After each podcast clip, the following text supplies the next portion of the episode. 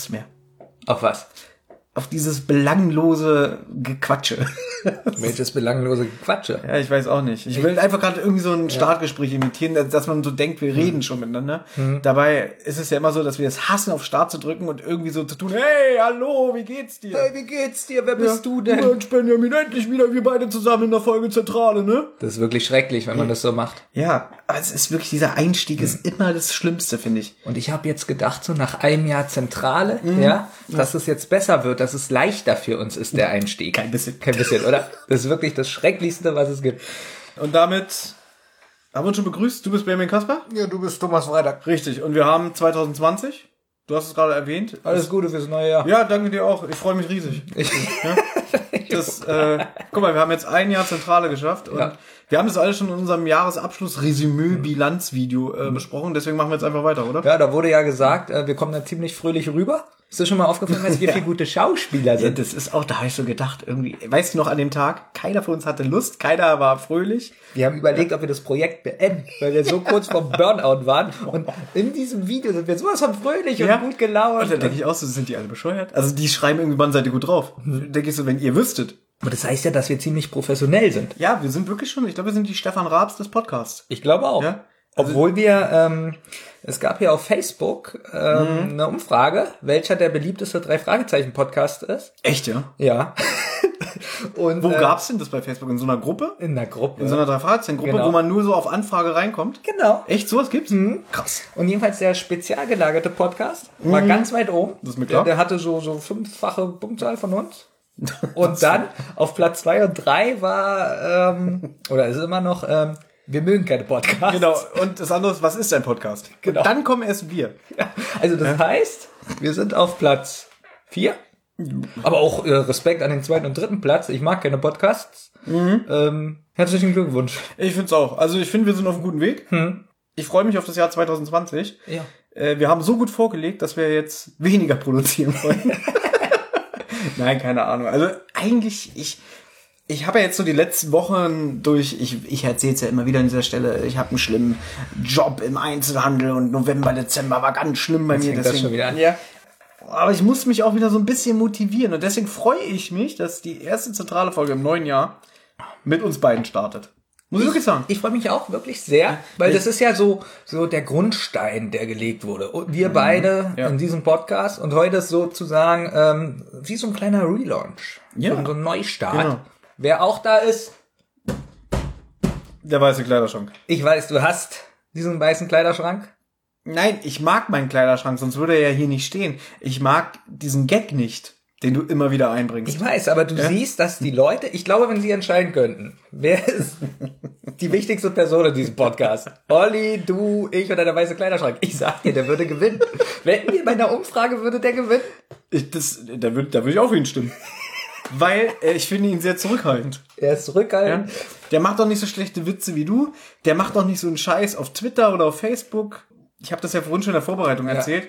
Ich probiere ja das Ganze hier so ein bisschen als so ein seriöses Projekt zu pflegen, weil ich schon denke, wir spielen so langsam in so einer höheren Liga. Also noch nicht ganz oben, aber wir sind auf dem Weg dahin. Deswegen, ich bin immer relativ neutral, wenn ich die Folgen bei Twitter bewerbe, wenn ich bei Instagram Fotos poste und so alles auch so probiere, die Leute einzubringen, so, ja, was denkt ihr denn und so.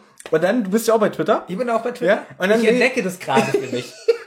Und dann lese ich so Sachen irgendwie, weiß ich nicht, Benjamin ein Foto von sich mit einer äh, Dose äh, Champignons in der Hand, ja, wie er sich selber als Selfie fotografiert und dann sagt irgendwie, hey, heute mache ich mir das zu essen. Würdet ihr euch freuen, wenn ich das im nächsten Podcast erzähle? Was sagst du, Thomas, alias die Zentrale? Und dann denke ich immer so, also erstens hat er es nicht verstanden. Was hab ich nicht verstanden? Ja, wie man twittert und so, du blickst ja nie durch. Du sagst immer zu mir, so, du verstehst nicht diese Verästelung der Dialoge, wenn einer hier antwortet, einer da antwortet und so. Und dann denke ich so, er würde mir einen größeren Gefallen tun, wenn er einfach das Maul halten würde. Ja, aber die, die, die Privatnachrichten, die ich kriege, die sind doch toll. Ja. Kommt doch gut an. Das freut mich auch für dich. Aber ich denke immer so, das, was ich so probiere, ernsthaft aufzubauen, reißt du so ein bisschen mit deinem Hintern wieder ein. Naja, was, was baust du denn ernsthaft auf? Jetzt mal ehrlich. Also was, also, deines ist ja jetzt auch nicht so doll, was du da machst. Aber Ja. professionell. Na, Was ist denn da professionell?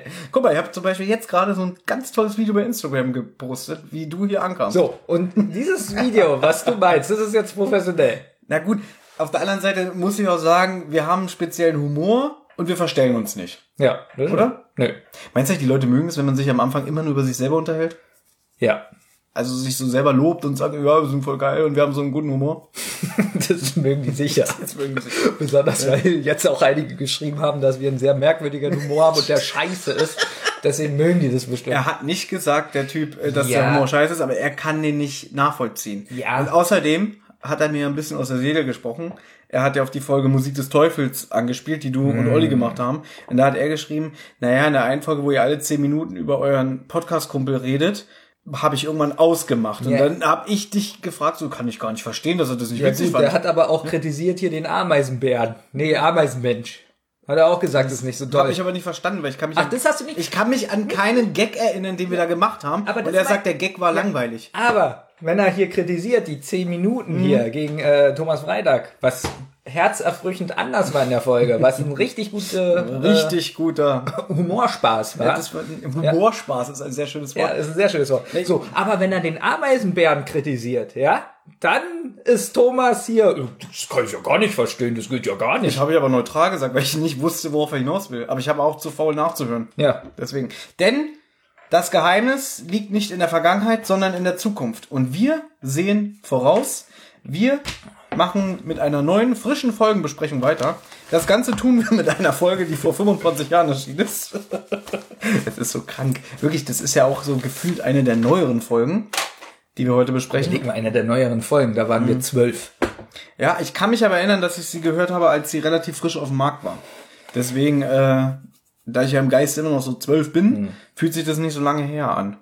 Ist es eigentlich grammatikalisch richtig, wenn ich sage, es fühlt sich nicht so lange her an? Es fühlt sich nicht so lange her an. Also da fragst du ne? auch mich. Ja, ich, jedes Mal, wenn ich das sage, das ist so bei mir drin verankert, denke ich, das ist falsches Deutsch. Aber ich weiß nicht, wie man es sagt. Das ist bei mir bei jedem Satz. Ja, das stimmt. Ja, wirklich. Es geht ja schon los mit Thomas Hallo.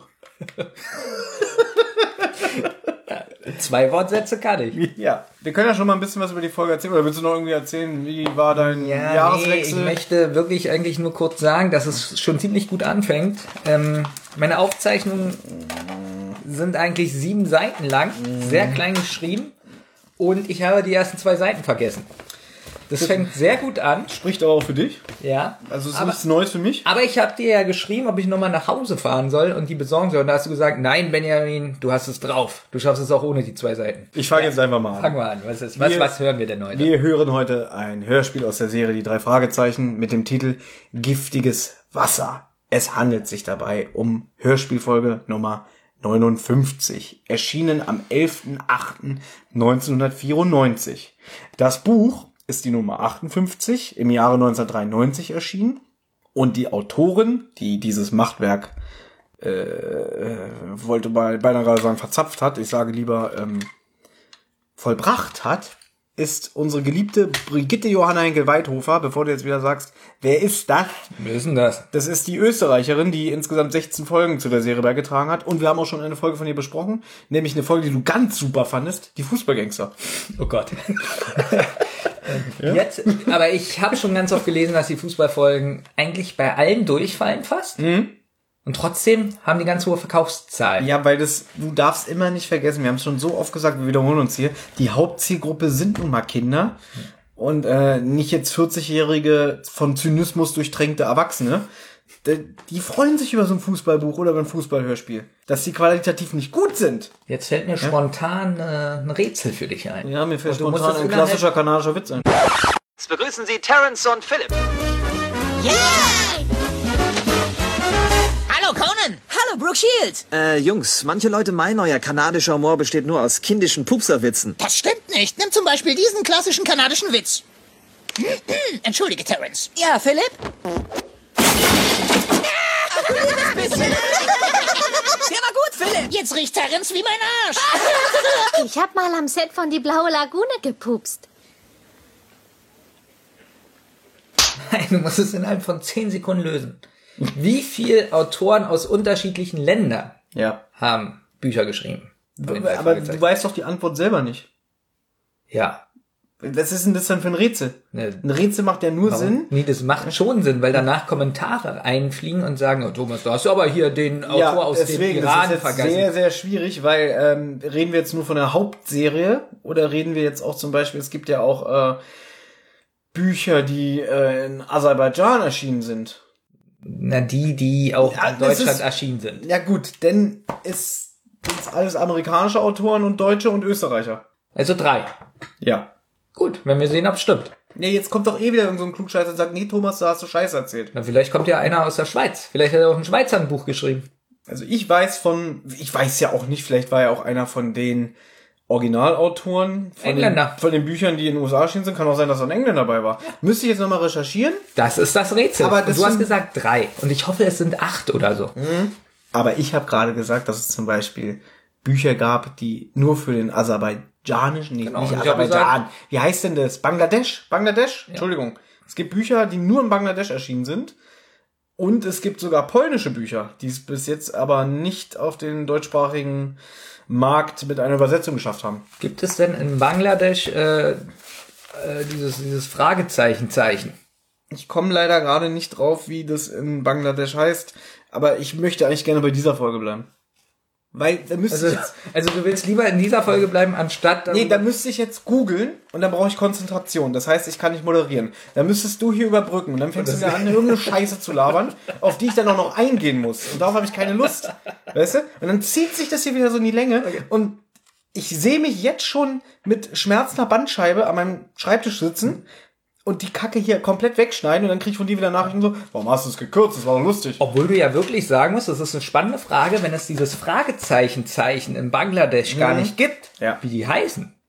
Aber du weißt, dass eigentlich die Serie heißt ja nur im Deutschen die drei Fragezeichen. Das weiß ich natürlich. So, natürlich weißt du Ja. das. Ne? Du bist Das ja schon lange jetzt genau. dabei. Du bist Das ja richtig ich. alter Hase. Ja. Und ähm, im Original heißt die Serie ja The Three Investigators und da wird gar nicht so massiv auf die drei Fragezeichen eingegangen. Ja, auf der Visitenkarte sind sie abgebildet und dann werden sie auch mal gefragt, was soll denn das? Und wenn sie sich geheime Botschaften, also wenn sie sich zum Beispiel trennen, der eine geht in der Höhle nach links, der andere geht nach rechts den Gang, dass sie sich ja dann mit Kreide immer die Fragezeichen äh, in der jeweiligen Farbe des Detektivs an die Wand machen. Das weiß ich da natürlich. spielt das schon eine Rolle. Das ja? weiß ich nicht. Aber es ist jetzt nicht, dass im Original irgendwie steht, Alfred Hitchcock calls äh, and say, hey, where are the three question marks? Das passiert nicht. Nee, das ist ja auch in Folge 67 so, dass sie, Wie heißt sie ähm, na hier, der Mann auf dem Gockel. Le, Le, Le Coq. Gut, jetzt ähm, ernsthaft mal werden. Da wird auch gerade sehr albern. Ja. Wir waren gerade dabei, dass Frau Brigitte Johanna Henkel-Weithofer, die ja generell im Fandom sehr kritisiert ist, was ihre Fälle angeht, ähm, diese Folge hier geschrieben hat. So, ich weiß, du kannst es kaum erwarten. Lest doch einfach mal den Klappentext vor. Okay. Die Nachricht trifft Justus, Peter und Bob wie eine Bombe. Ein Unbekannter droht, das gesamte Trinkwasser des verschlafenen Touristenstädtchens Sedona zu vergiften. Sollte das geplante Rockfestival nicht abgesagt werden? Die Polizei ist ratlos. Die drei Fragezeichen übernehmen den Fall und geraten bald in brenzlige Situation. Da meldet sich der Erpresser erneut. Das Ultimatum läuft ab.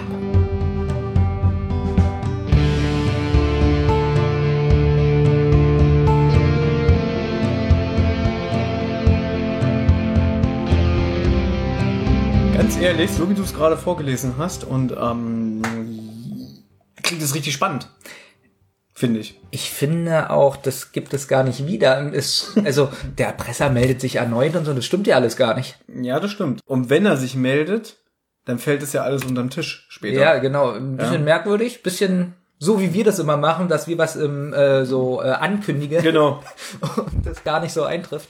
Genau, weil wir ja. mal irgendwie hier prahlen mit, ja, passt mal auf, bald kommt das und das und freut euch auf das und das und dann kommt es nicht. Ich sag nur Folge 200, 17 Stunden Podcast. Übrigens, wenn ich noch einmal das Wort 17 Stunden Podcast höre, raste ich aus. Wieso? Ich hoffe, der geht 17 Stunden. Finde ich übrigens witzig, wie du gesagt hast, du willst nichts davon in 17 Stunden hören und die ganze Zeit auf diese 17 Stunden eigentlich. Ja, weil der 17 Stunden Podcast ist ja schon so ein Running Gag. ja. Ja. Gut. Also deswegen, man sagt es schon immer, wenn man genau weiß, was gemeint ist. Nein, Ja. ich meine 17 Stunden, da meine ich auch 17 Stunden. Ich bin immer noch der Meinung, wir können das umsetzen, wenn du endlich mal dafür bereit bist. Ich will das Du bist die Bremse, du bist die zentrale Bremse. Gut. Also Du bist gesagt, eigentlich so der Kopf, der dir das vorbereitet und trotzdem bist du die Bremse. Das kann ja nicht sein. Ja, wann machen wir denn endlich diese scheiß 17 Stunden? Haben wir doch gesagt, Wenn dein scheiß, März- wenn wenn dein wir- scheiß Kolloquium Ja. durch ist. Kolloq- Also, Wie heißt Kol es? Kolloquium. Nee. Kolloquium. Kolloquium Ja, war eigentlich doch so. Ja, so, So- dass, der, so- dass der Kehlkopf so halb rausragt. Ja, das kann ne? ich nicht. Du weißt ja meine Fremdsprachenkenntnisse. Also, folgendes. Ja. Ende Januar ist dein scheiß Kolloquium. Und das heißt, ab dann müssten wir eigentlich alle Kräfte Mhm. auf den 17-Stunden-Podcast fokussieren. Das heißt, dann dürfen wir auch nichts Neues mehr an äh, äh, ma- machen. Das heißt, Also wir brauchen noch nur ein Wochenende. Reiß dich mal zusammen. genau. so, Allgemeines. Auf jeden Fall ist Giftiges Wasser, äh, das Hörspiel, hat eine Länge von circa 44 Minuten, wo du dich, glaube ich, sehr drüber gefreut hast, weil es war mal wieder ein kürzeres Hörspiel. Ja, aber mir ist aufgefallen, hast du auch schon gesagt, dass wir beide ganz oft die langen Folgen machen.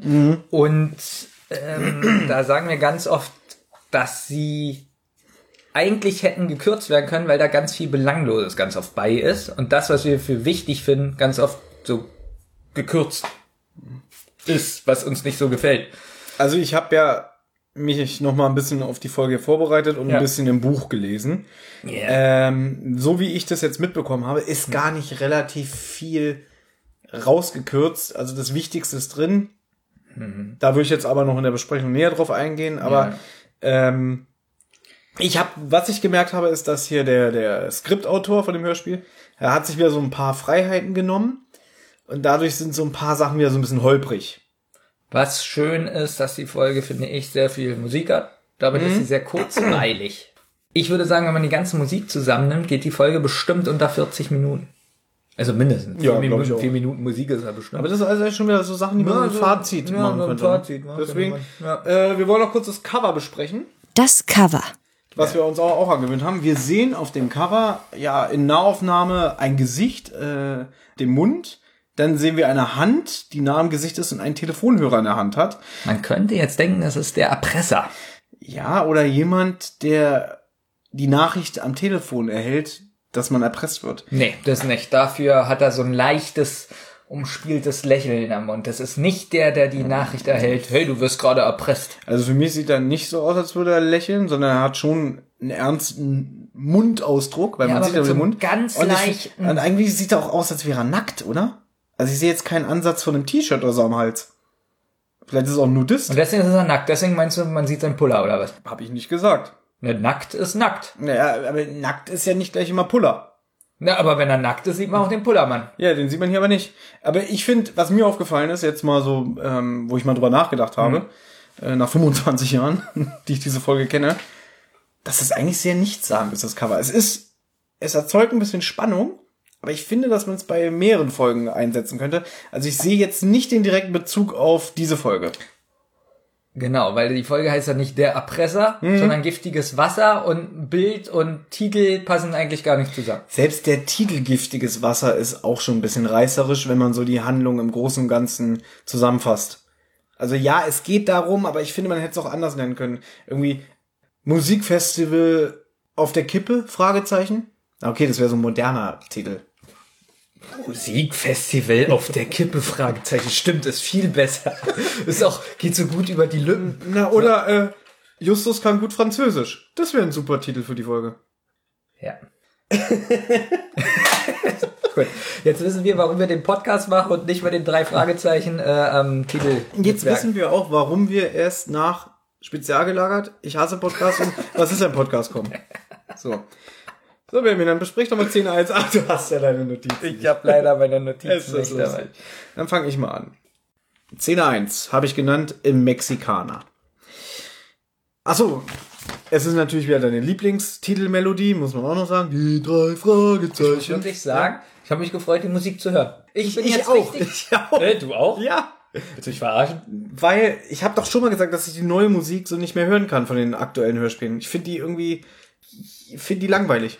Also du weißt ja, dass ich Hörspiele mag, die älter sind, gerade auch so wegen dem Sound und so. der nicht so perfekt ist. Und ich finde auch dieses Lied ist so teilweise billig, trashig auch und auch vom, vom Sound nicht so toll. Und ich finde, ich freue mich so, dass ich so denke, oh, ich bin jetzt gerade in einer alten Zeit.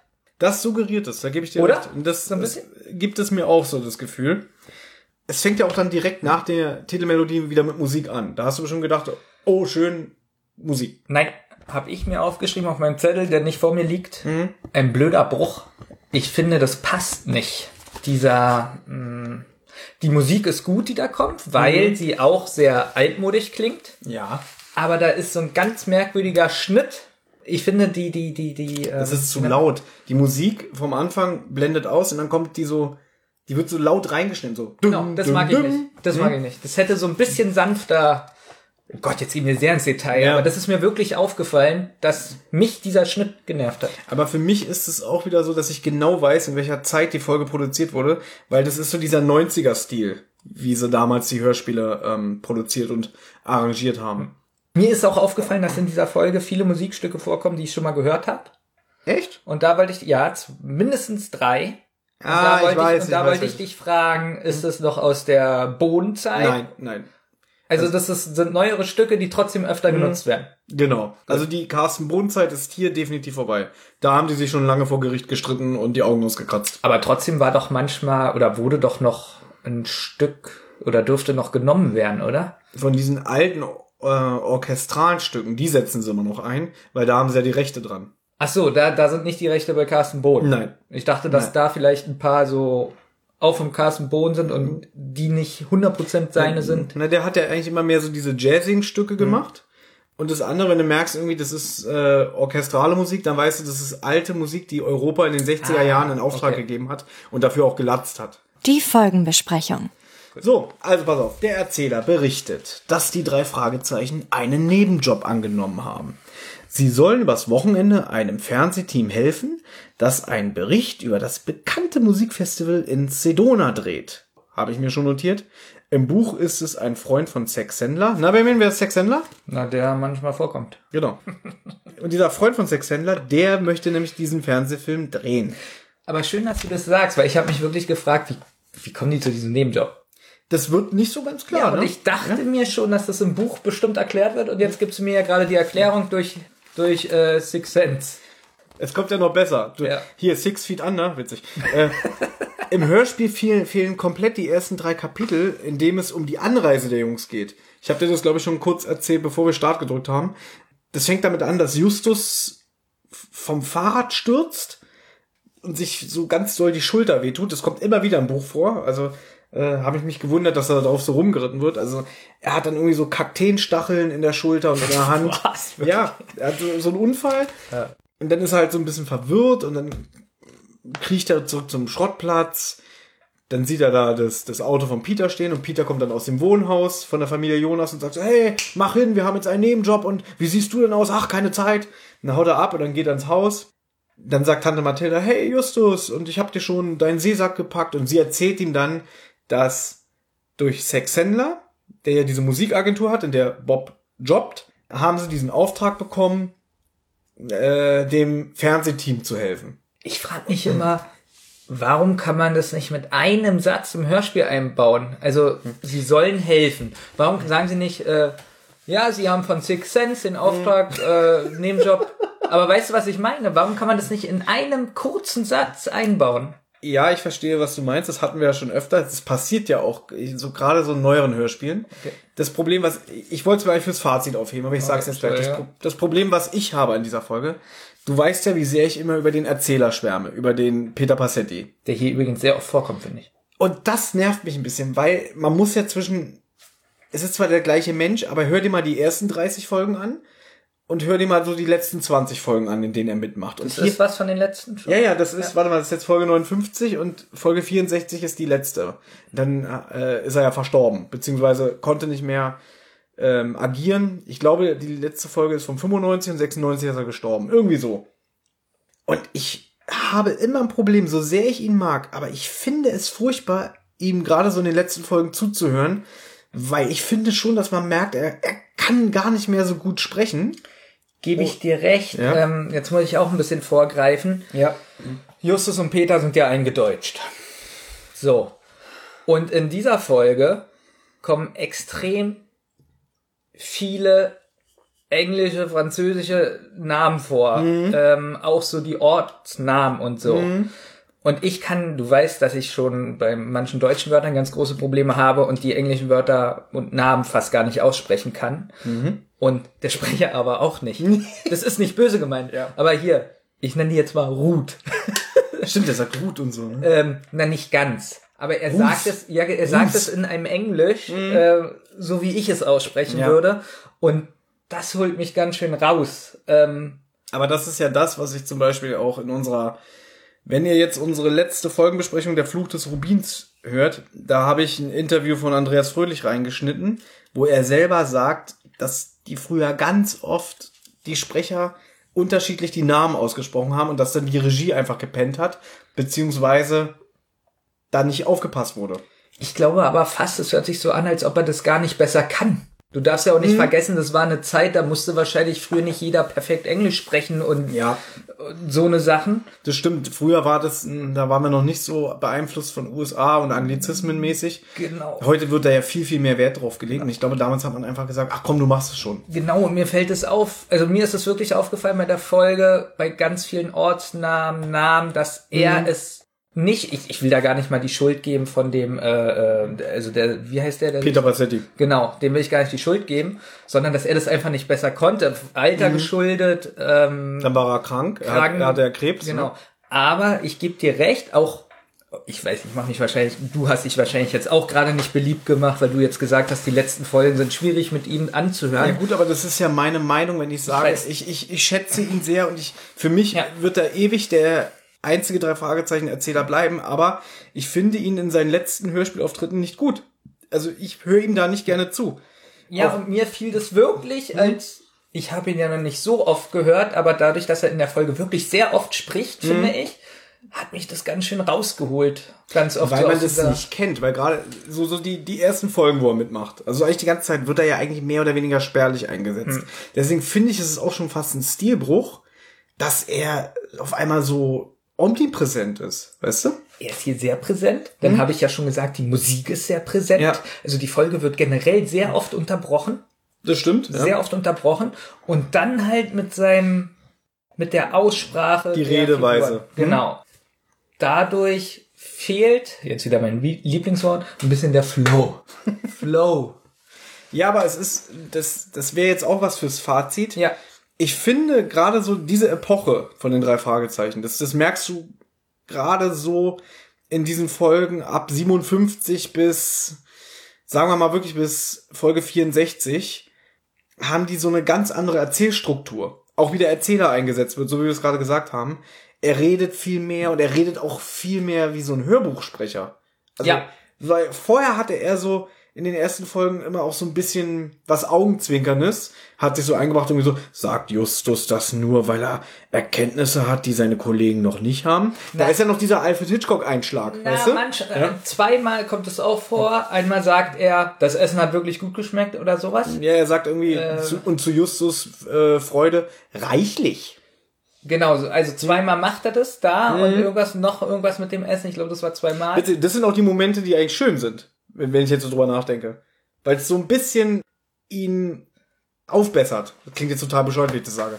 Aber du weißt, was ich meine. Ja, ich weiß was du meinst, sonst hätte ich es ja auch nicht aufgeschrieben. Mir ist das ja, aufgefallen. Ja.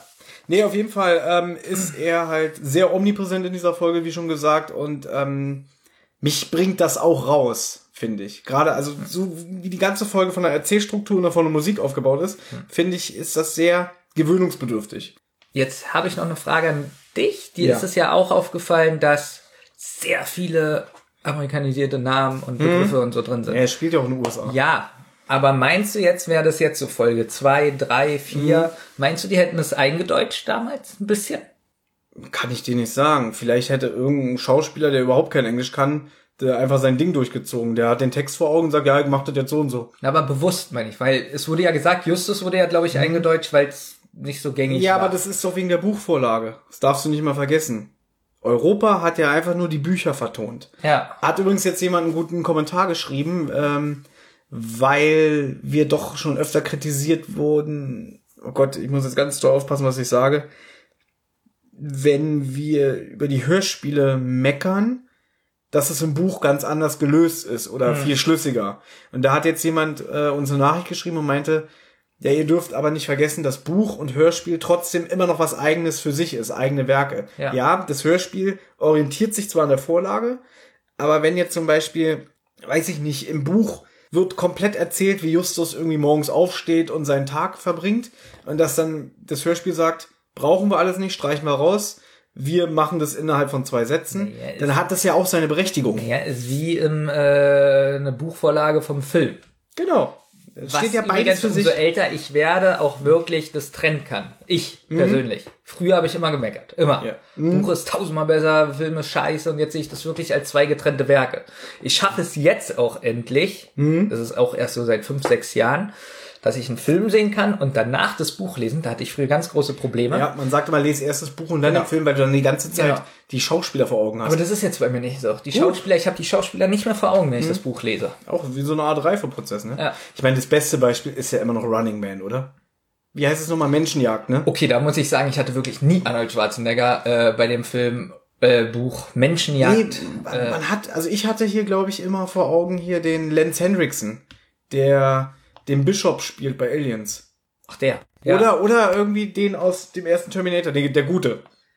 Den könnte ich mir vorstellen. Entweder der oder Lance Hendrickson aus, der Bishop spielt bei Aliens. Ah, der spielt ja auch im ersten Terminator mit. Der spielt einen von den Polizisten. Ja, aber gehen wir jetzt mal von aus, es würde jetzt von Ghostbusters ein Buch geben. Mhm. Hättest du doch, da hättest du doch die Schauspieler im Kopf. Vielleicht sollte man mal kurz erklären, worüber wir gerade sprechen. Wir reden von dem Buch Menschenjagd, was von Richard Bachmann alias Stephen King geschrieben wurde. Ein Pseudonym. Äh, Stephen King hatte mal ein Pseudonym namens Richard Bachmann. Da, da hat er Bücher veröffentlicht, wo er sich nicht getraut hat, die unter seinem richtigen Namen zu veröffentlichen, weil die schon ziemlich brutal sind. Ne? Na, nicht ganz. Also erstmal haben die fast keine oder haben keine Horroraspekte, die Bücher. Mhm. Und er wollte sehen, wie kommt so ein Buch an, wenn nicht sein Name dasteht. Sind Ja. die Bücher trotzdem gut? Ja, und lustigerweise waren die ja gar nicht so erfolgreich. Und erst als bekannt wurde, dass er das war, haben die ja alle die gekauft. Ne? Ja. Wenn ihr den Film Running Man mit Arnold Schwarzenegger kennt, tut euch mal den Gefallen und lest danach das Buch Menschenjagd. Das Es- Buch ist nicht so dick. Nee, es ist ist- relativ dünn. Genau. Ähm, Also unterschiedlicher können zwei Geschichten nicht sein. Aber wir verzetteln uns jetzt hier gerade ganz doll, Benjamin. Wir sind immer noch beim Erzähler. ja, wo ich das gerade wichtig fand mit dem Erzähler, weil dir das ja auch aufgefallen ist. Natürlich. Ähm, das hätte ich auch sowieso erwähnt, aber es hat sich jetzt gerade angeboten. aber das finde ich halt interessant, weil ich noch nicht so viel Hörspiele von dem Erzähler gehört habe. Ich habe ja sehr viel neue Folgen auch gehört, Mhm. dass mir das trotzdem bisschen negativ aufgefallen ist und dass du aber auch so denkst als Fan. Die Frage ist immer, wie kritisch man ist. Also ich glaube, dass man als Fan generell kritischer ist als jemand, der so casual ist oder das nur so nebenbei hört, weil ich würde dich ja nicht, ich glaube, du wirst auch in diesem Leben kein Drei-Fragezeichen-Fan mehr. Ja, obwohl ich würde nicht sagen, dass man da kritischer ist. Da kann es auch oft sein, das ist der Originalsprecher und man hat ihn nicht zu kritisieren. Ich glaube, so denken viele Fans. Er ge gehört zur Originalbesetzung. Er ist der Hauptsprecher. Ähm, okay, er redet schlechter, aber das können wir verzeihen, weil er ist von Anfang an dabei. Gut, jetzt bist du aber auch Hörspielhörer und bist ja so in der Materie drin, dass Ja. du den Aufbau von so einem Hörspiel kennst. Ja. Du bist jetzt nicht einer, der sagt irgendwie, ja, gibt's ja wirklich Leute, die sagen, ich höre das nur, mich interessiert nicht, wer das gemacht hat, mich interessieren die Leute dahinter nicht, mich muss es einfach nur unterhalten, Punkt. Genau, das Ja. möchte ich auch nochmal sagen. Ich höre wirklich nicht viele drei Fragezeichen Sachen, aber ich höre wirklich fast jeden Tag ein Hörspiel oder so. Mhm. Also ich bin schon sehr Hörspiel äh, äh, Affin. affin. Mir ist das Wort gerade nicht eingefallen. Ich weiß. Mhm. Aber äh, das weißt du ja auch, wie viel Hörspiele ich schon gehört habe. Ja. Gut, aber genug von dir. ich wollte eigentlich erzählen, dass ähm, im Hörspiel halt wirklich fast die kompletten drei Kapitel fehlen. Ich habe erzählt mit ähm, Justus Sturz vom Fahrrad, Kaktusstacheln in der Schulter. Kaktusschachtel in der Schu Kaktusschachtel? Stachel. Stachel.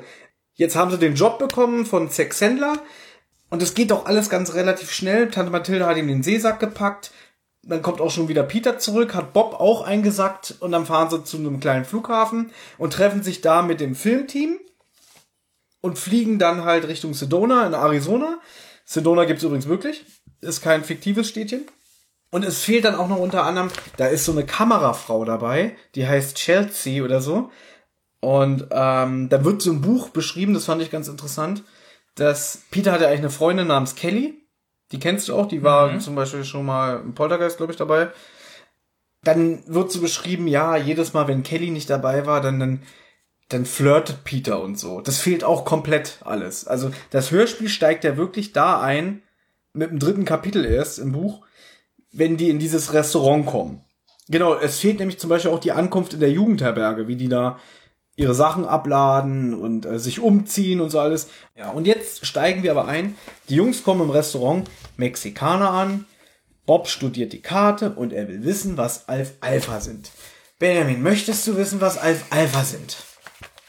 Es ist eine Pflanze. Richtig, ich habe es sogar wirklich extra recherchiert. Oh nee, ich auch. Das habe ich vorbereitet. Das hast du ich habe es vorbereitet. Dann überlasse ich dir den Vortritt, weil du hast ja keine Notizen. Ähm, genau, ich habe es vorbereitet und zwar, dass es eine Pflanze ist. Moment, ich muss kurz den Screenshot. zu- So, da ist es. Kenndaten. Wissenschaftlicher Name Medicago sativa. Familie Hülsenfrüchtler bzw. Schmetterlingsgewächs. Wuchshöhe bis ein Meter. Farbe der Blüten violett. Sammelzeit von April bis Juni, Blüten von Juni bis September. Vorkommen nördliche Halbkugel. Bla bla bla. Also ich habe hier stehen, kommt ursprünglich aus Asien. Schön. Und jetzt habe ich noch rausgesucht, das habe ich mir alles schön auf dem Zettel geschrieben. Ähm, sie besitzt Vitamin A, Ja. Stärkt das Sehvermögen, Ja. Vitamin B1 und B6, hab wichtig ich- für das Nervensystem. Die hast du auch aufgeschrieben, was? auf der Seite Nein, wirklich? Ne, lass mich raten. Vitamin C. Essentielle Aminosäuren. Ja.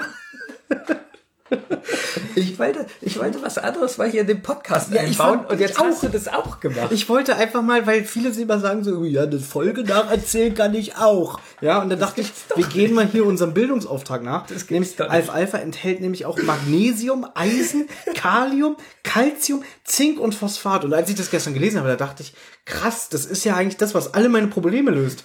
genau das habe ich gedacht. Das ist, wenn man das nur noch ist. Ja, das ist, kennst du, du kennst doch die Super Goof Comics, ne? Ja. Wo, ähm, Goofy immer so Erdnüsse isst Ja. und dann ist er ein Superheld, ne? Ja, eigentlich braucht er hier so eine Alpha. Ja, Alpha äh, ne? Alpha Alpha bedeutet nämlich auch so viel wie Vater der Nahrung, was bei den vielen enthaltenen Nährstoffen sehr treffend ist. Wie lustig das ist, dass du das auch rausgesucht hast. Das gibt es doch nicht. Ja, weil ich gedacht habe, ich habe ich hab wirklich gedacht, dann sitzen wir hier und sagen, äh, Bob will wissen, was Alpha Alpha ist. Und dann so dieses typische, weißt du, was Alpha Alpha ist? Nö, hat mich nicht interessiert. Und deswegen dachte ich, nein, den Fehler mache ich nicht. Das gibt's doch nicht, weil du nicht Olli bist. Ja, Olli hätte gesagt, das interessiert mich nicht. Äh, ähm, oder er hätte gesagt, gibt's das auf dem Big Tasty? Nein, Olli. Gut, dann will ich es nicht wissen. Aber guck mal, da siehst du mal, wie gut Ja, wir uns gut ergänzen. wir- wirklich. Ich will diesen Auch mit dem Sprecher eben haben wir dieselbe Ja? Meinung gehabt. Jetzt hier das gleiche und recherchieren. ohne Das Witz, ich meine, wir sind jetzt bei Minute 45 äh, und mit Olli wären wir jetzt schon bei Minute 15. Weil was vielleicht auch besser wäre. Aber ja. ähm, schön. Äh, wieso bin ich jetzt schon bei Szene 2, Pressekonferenz? Das ist ein bisschen weit. Ah. Ach so. Jetzt muss man selber gucken. Das mit Alpha Alpha, das hat mich so. also, viel Geplänkel, Gekicher. Justus fordert Bob auf, es zu bestellen, weil dann sind sie ja schlauer. Aber die, oder er soll die Leute am Nebentisch fragen. Schließlich sei er ja für Recherchen und Archiv Und zuständig. die ganze Szene, ich finde Peter in der Folge, äh, in der Szene sehr fröhlich. Ich finde Ja. ihn total fröhlich, gut gelaunt und ich finde, das hat alles, was Jugendliches, Kindliches, mir hat das alles sehr gefallen. Wie die sprechen, der Humor so ein bisschen. es ist positiv. Ja, ich habe auch so ein paar Witze aufgeschrieben, die ich jetzt nicht dabei habe, was sie gegenseitig erzählen, ähm, wo ich sogar ein bisschen lachen musste. Genau, wo er sagt, das ist ein Alfalfa, das ist ein, ähm, eine Stadt, die Hauptstadt äh, aus Südafrika oder sowas. Ach so, weil er es nicht weiß und das so überbrückt Ja, ne, mit so einem blöden Spruch. Und auch so, kannst du nicht lesen? Das ist eigentlich so, als ob wir am Tisch sitzen, wir würden auch sagen, ja, kannst du nicht lesen, weißt du es nicht. Und ich finde, aufgrund des Alters der Sprecher, finde ich, wirkt es auch wieder ein bisschen realistischer und natürlicher als jetzt in so einer modernen Folge. Ich glaube, in einer modernen Folge, die wäre so eingestiegen, da hätten sie schon gegessen. Ja, und sonst? Okay, das wäre auch nicht Das schlecht. wäre auch nicht schlecht gewesen Ja. für dich, ne? Ja. Was ich noch äh, Sachen, was ich noch dazu sagen möchte, dadurch, dass ja im Buch komplett fehlt, wie die da ankommen und dann äh, dieses Restaurant suchen und da einkehren, äh, mir fehlte so ein bisschen, was im Buch mehr zur Geltung kommt, dass richtig da Halligalli ist. Also die Straßen sind belebt wegen dem Musikfestival, viele Touristen und so. Das hatte wirklich so äh, richtig Ferienatmosphäre.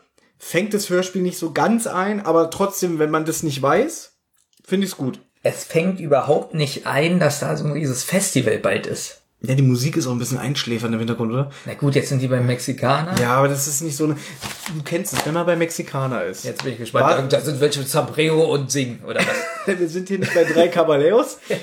Warst du schon mal im Cancun? Warst du generell schon mal bei einem Mexikaner hier in Berlin? Und da ist ja meistens immer so im Hintergrund so Samba, so und dann immer, hey, so dieser schnelle genau, Gesang. Genau das meine ich, das habe ich nicht. Ne, hier nicht, weil hier ist so die Nee, Musik das so. habe ich auch nicht bei Mexikaner, wenn ich bei Mexikaner bin. Ja, du gehst ja wahrscheinlich wieder so in Läden, wo kein Mensch ist. Weil so ganz abseits von Berlin ist wahrscheinlich der letzte Laden, der an der Grenze von Berlin ist, wo wirklich nur einer so am Spielautomat drin steht. Da gehst du hin. Ja? Das Essen schmeckt auch richtig scheiße, aber du gehst dann, weil du da deine Ruhe hast. Hauptsache, das ist kein Mensch. Genau. Und hier ist die Musik so, so richtig so, naja. Ich finde, die hat schon was Mexikanisches. Also ich fand's gut. Ich find's okay. Aber wie gesagt, diese Grund, äh, diese positive Grundstimmung hat mir sehr gefallen. Mir ist Peter da richtig sympathisch. Mir sind eigentlich alle sympathisch, muss ich sagen. Wobei, jetzt schon wieder Kritik. Ich finde auch, ja, schön. Ich finde Justus in der Folge ein bisschen, was seine schauspielerische Leistung angeht, also Oliver Robeck, er ist mir ein bisschen zu oberflächlich. Und dann sagen wir mal so, Justus finde ich aber witzig, dass er sagt, äh, ja Bob, äh, du bist für die Recherchen zuständig, du musst rauskriegen, was es ist. Also ich finde die ganzen Dialoge irgendwie witzig. Und was macht Bob? Er fragt wirklich die Nachbarn. Und jetzt kommt die, der erste Kreativ, äh, Negativpunkt. Kreativpunkt.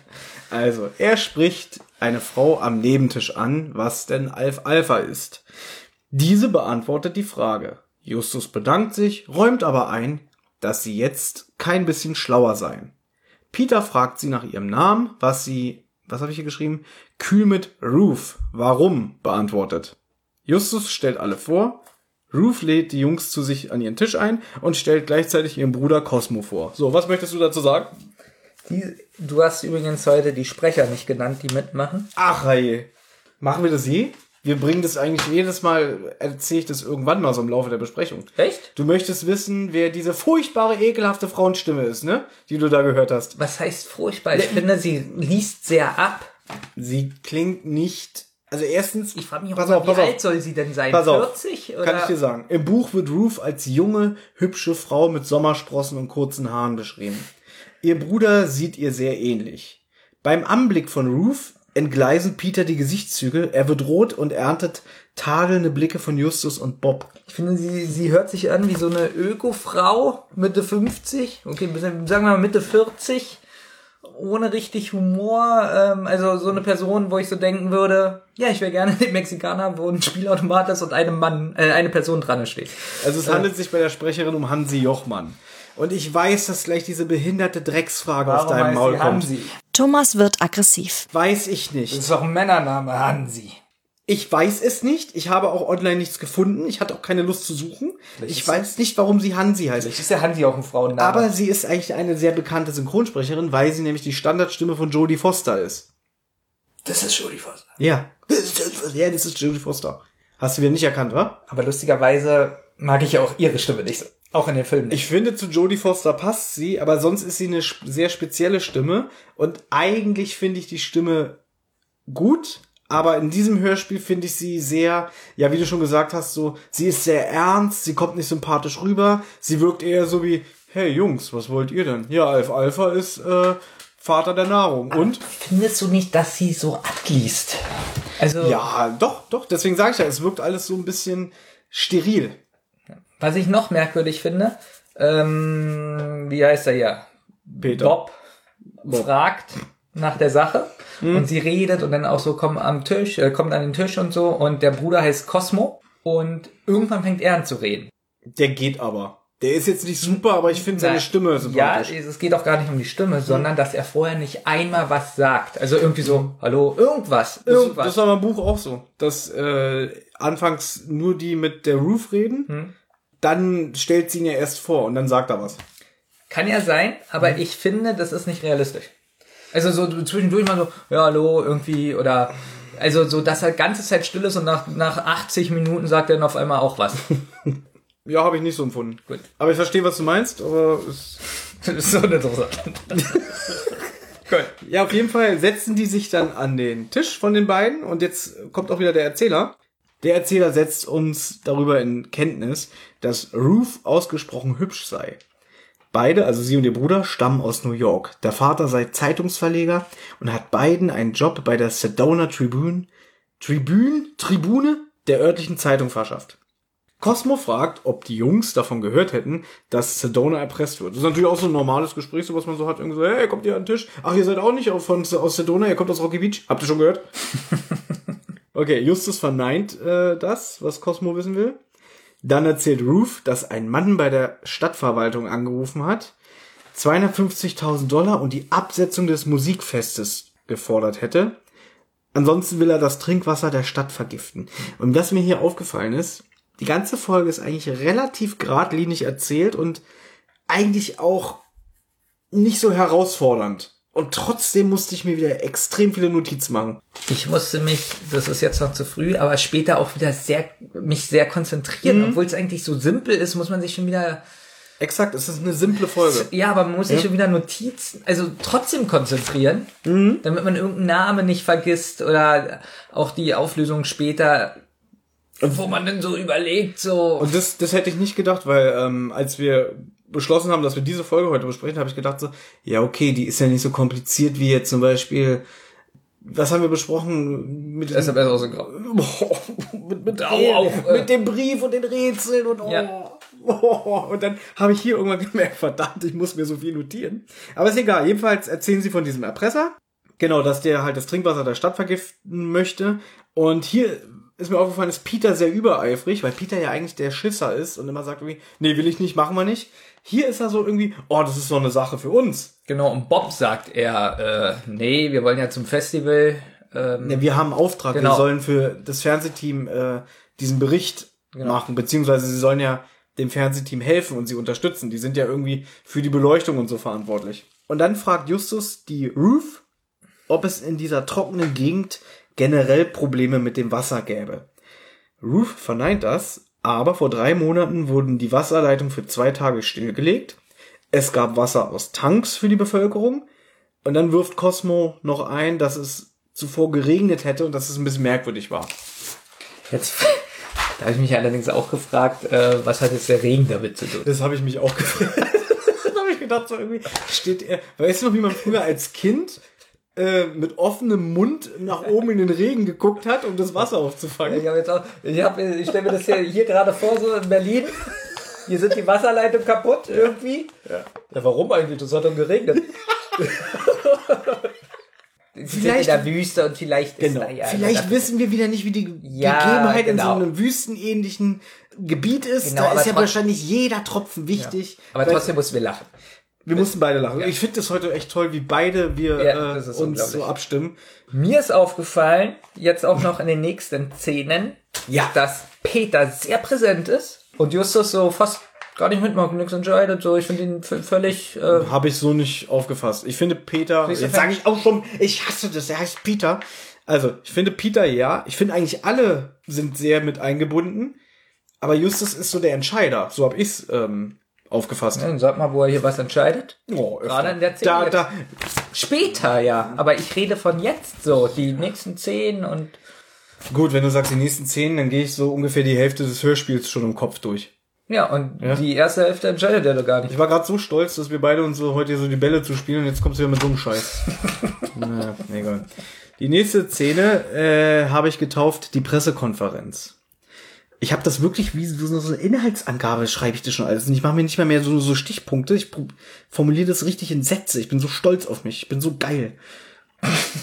Am nächsten Morgen nach dem Frühstück begeben die drei Fragezeichen sich ins Rathaus, wo eine Pressekonferenz von Mr. Van Well, dem Pressechef der Stadt, abgehalten wird. Ich musste die ganze Zeit an äh, Musik des Teufels denken. Ah, der heißt so ähnlich, ne? Äh, Fandal oder Van der Hell, genau. Aber der heißt Van Well. so. Ja. Die Jungs kümmern sich um die Beleuchtung des Fernsehteams. Peter ist nicht auffindbar. Das sagt uns alles der Erzähler. Im Buch hat das Fernsehteam einen Termin mit Mr. Van Well und Jean Baxter, das ist die Chefin des Fernsehteams, führt ein Interview mit ihm.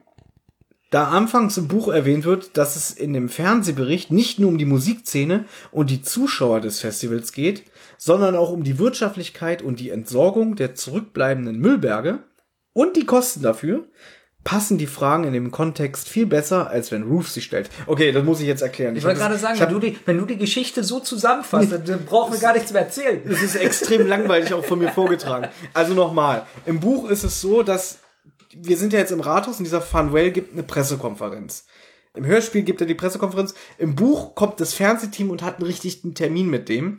Diese Ruth, die wir gerade kennengelernt haben in dem Restaurant, die kommt hier gar nicht vor im Buch, sondern die Jean Baxter, die Chefin von Justus Peter und Bob, die führt das Interview und als sie am Anfang im Buch auf dem Flughafen sind, erzählt sie das mit dem, naja, wir wollen ja nicht nur einen Bericht über äh, das Festival machen, sondern die wollen auch so ein bisschen kritisch zeigen, was das bedeutet, wenn so viele Menschen in so eine Kleinstadt kommen, für die Umwelt und die Wirtschaftlichkeit und halt äh, Müll.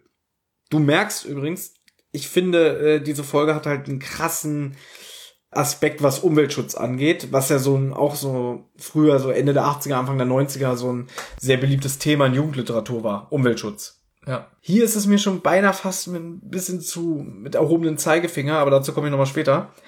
Eigentlich ist es im Buch so, dass Jean den interviewt und da ist es auch so ein Kotzekel-Typ.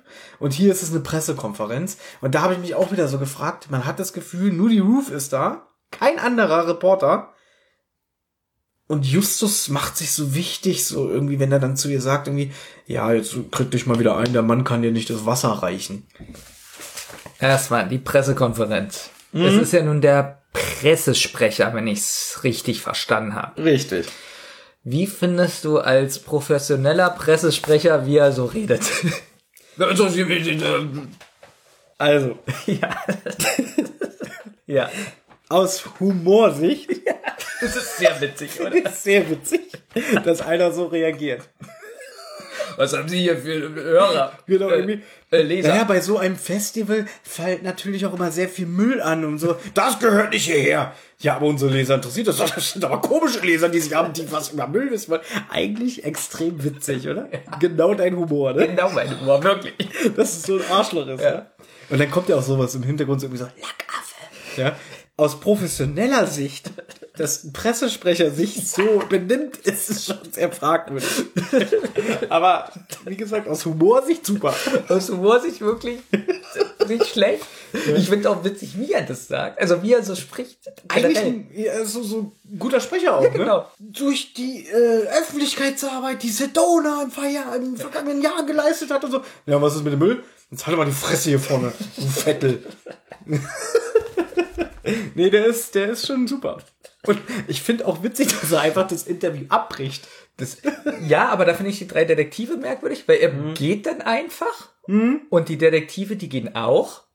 Ja, das ist alles Also zwei. Und dann wird noch mal gesagt, ja, sie wissen eigentlich gar nicht, ob er noch mal wiederkommt. Und da habe ich mich, habe ich mich so gefragt, das passt eigentlich auch nicht zu den Detektiven. Die würden doch da bleiben, ob also noch mal was hören wollen oder Das, das ist hier, ich darf mich nicht so an meinen ähm, Stichpunkten festkrallen. Ich probiere jetzt mal so ein bisschen ähm, wegen dem Buch wahrscheinlich. locker ne? darüber zu reden. Ja, was mir hier aufgefallen ist, dadurch, dass ich immer so ein bisschen im Vergleich im Buch geblättert habe, es kommt für mich im Hörspiel überhaupt nicht rüber, dass die drei Fragezeichen einen Job machen für ein Fernsehteam. Ich finde, die agieren irgendwie so für sich selber. Zum Beispiel äh, sagt doch der Erzähler, die gehen einfach, ohne zu warten, ob die Pressekonferenz vielleicht doch weitergeht. Genau das meine ich. Ja, und dann rufen die sich ein Taxi und fahren zu diesem, zu dieser nächsten Location, diesem Potters Playground. Naja, fast ja? Peter kommt zurück und so. Ja, genau. Also Ja. Äh, es wird ja erst gesagt, Peter ist nicht äh, auffindbar und Justus und Bob machen da den Job alleine für das Fernsehteam.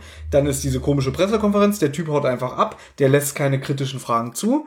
Und dann sagt Bob auch noch so, wo ist denn Peter? Ach, da ist er ja. So, und dann gehen die einfach und ich denk so, wo ist denn das Fernsehteam? Wo ist denn da die Frau, die das Sagen hat? Und dann ruft er ein Taxi, die setzen ihn in das Taxi, fahren zum nächsten Ort und dann äh, sagt der Peter, wo er war. Ich jetzt als Macher. Ja. Ich frage mich so ein bisschen, warum ist es wichtig zu sagen, ja, es ist nicht ganz klar, ob er wiederkommt, ob die Pressekonferenz weitergeht. Ich finde, dadurch verwirrt es eher. Warum sagt man nicht einfach, er ist gegangen, die Pressekonferenz war vorbei? Ich finde es aber gut, dass es offen gelassen wird, weil theoretisch könnte die Pressekonferenz weitergehen, aber die drei Detektive entscheiden für sich, unsere Arbeit hier ist getan. Finde ich nicht, denn, so wie du sagst, es kommt einem vor, als ob die alleine agieren. Ja, das finde das ich ja schlecht. Fernsehteam könnte doch sagen, äh, ja, wir warten mal noch kurz, äh, vielleicht kommt er wieder oder äh, oder das Fernsehteam sagt, ja, ihr könnt gehen. Dadurch, Wir dass aber im Ja. Buch ist es ja so, dass das Fernsehteam den Termin bei ihm hat und es keine öffentliche Pressekonferenz ist und er das ja da auch abbricht, ist natürlich klar, dass die alle gehen. Und im Buch ist es dann auch so beschrieben, die gehen alle raus, bestellen zwei Taxis, die eine Hälfte fährt schon mal Richtung Potters Playground und die drei Fragezeichen teilen sich alleine ein Taxi. Deswegen können die ja jetzt auch alleine darüber sprechen, was Peter gemacht hat.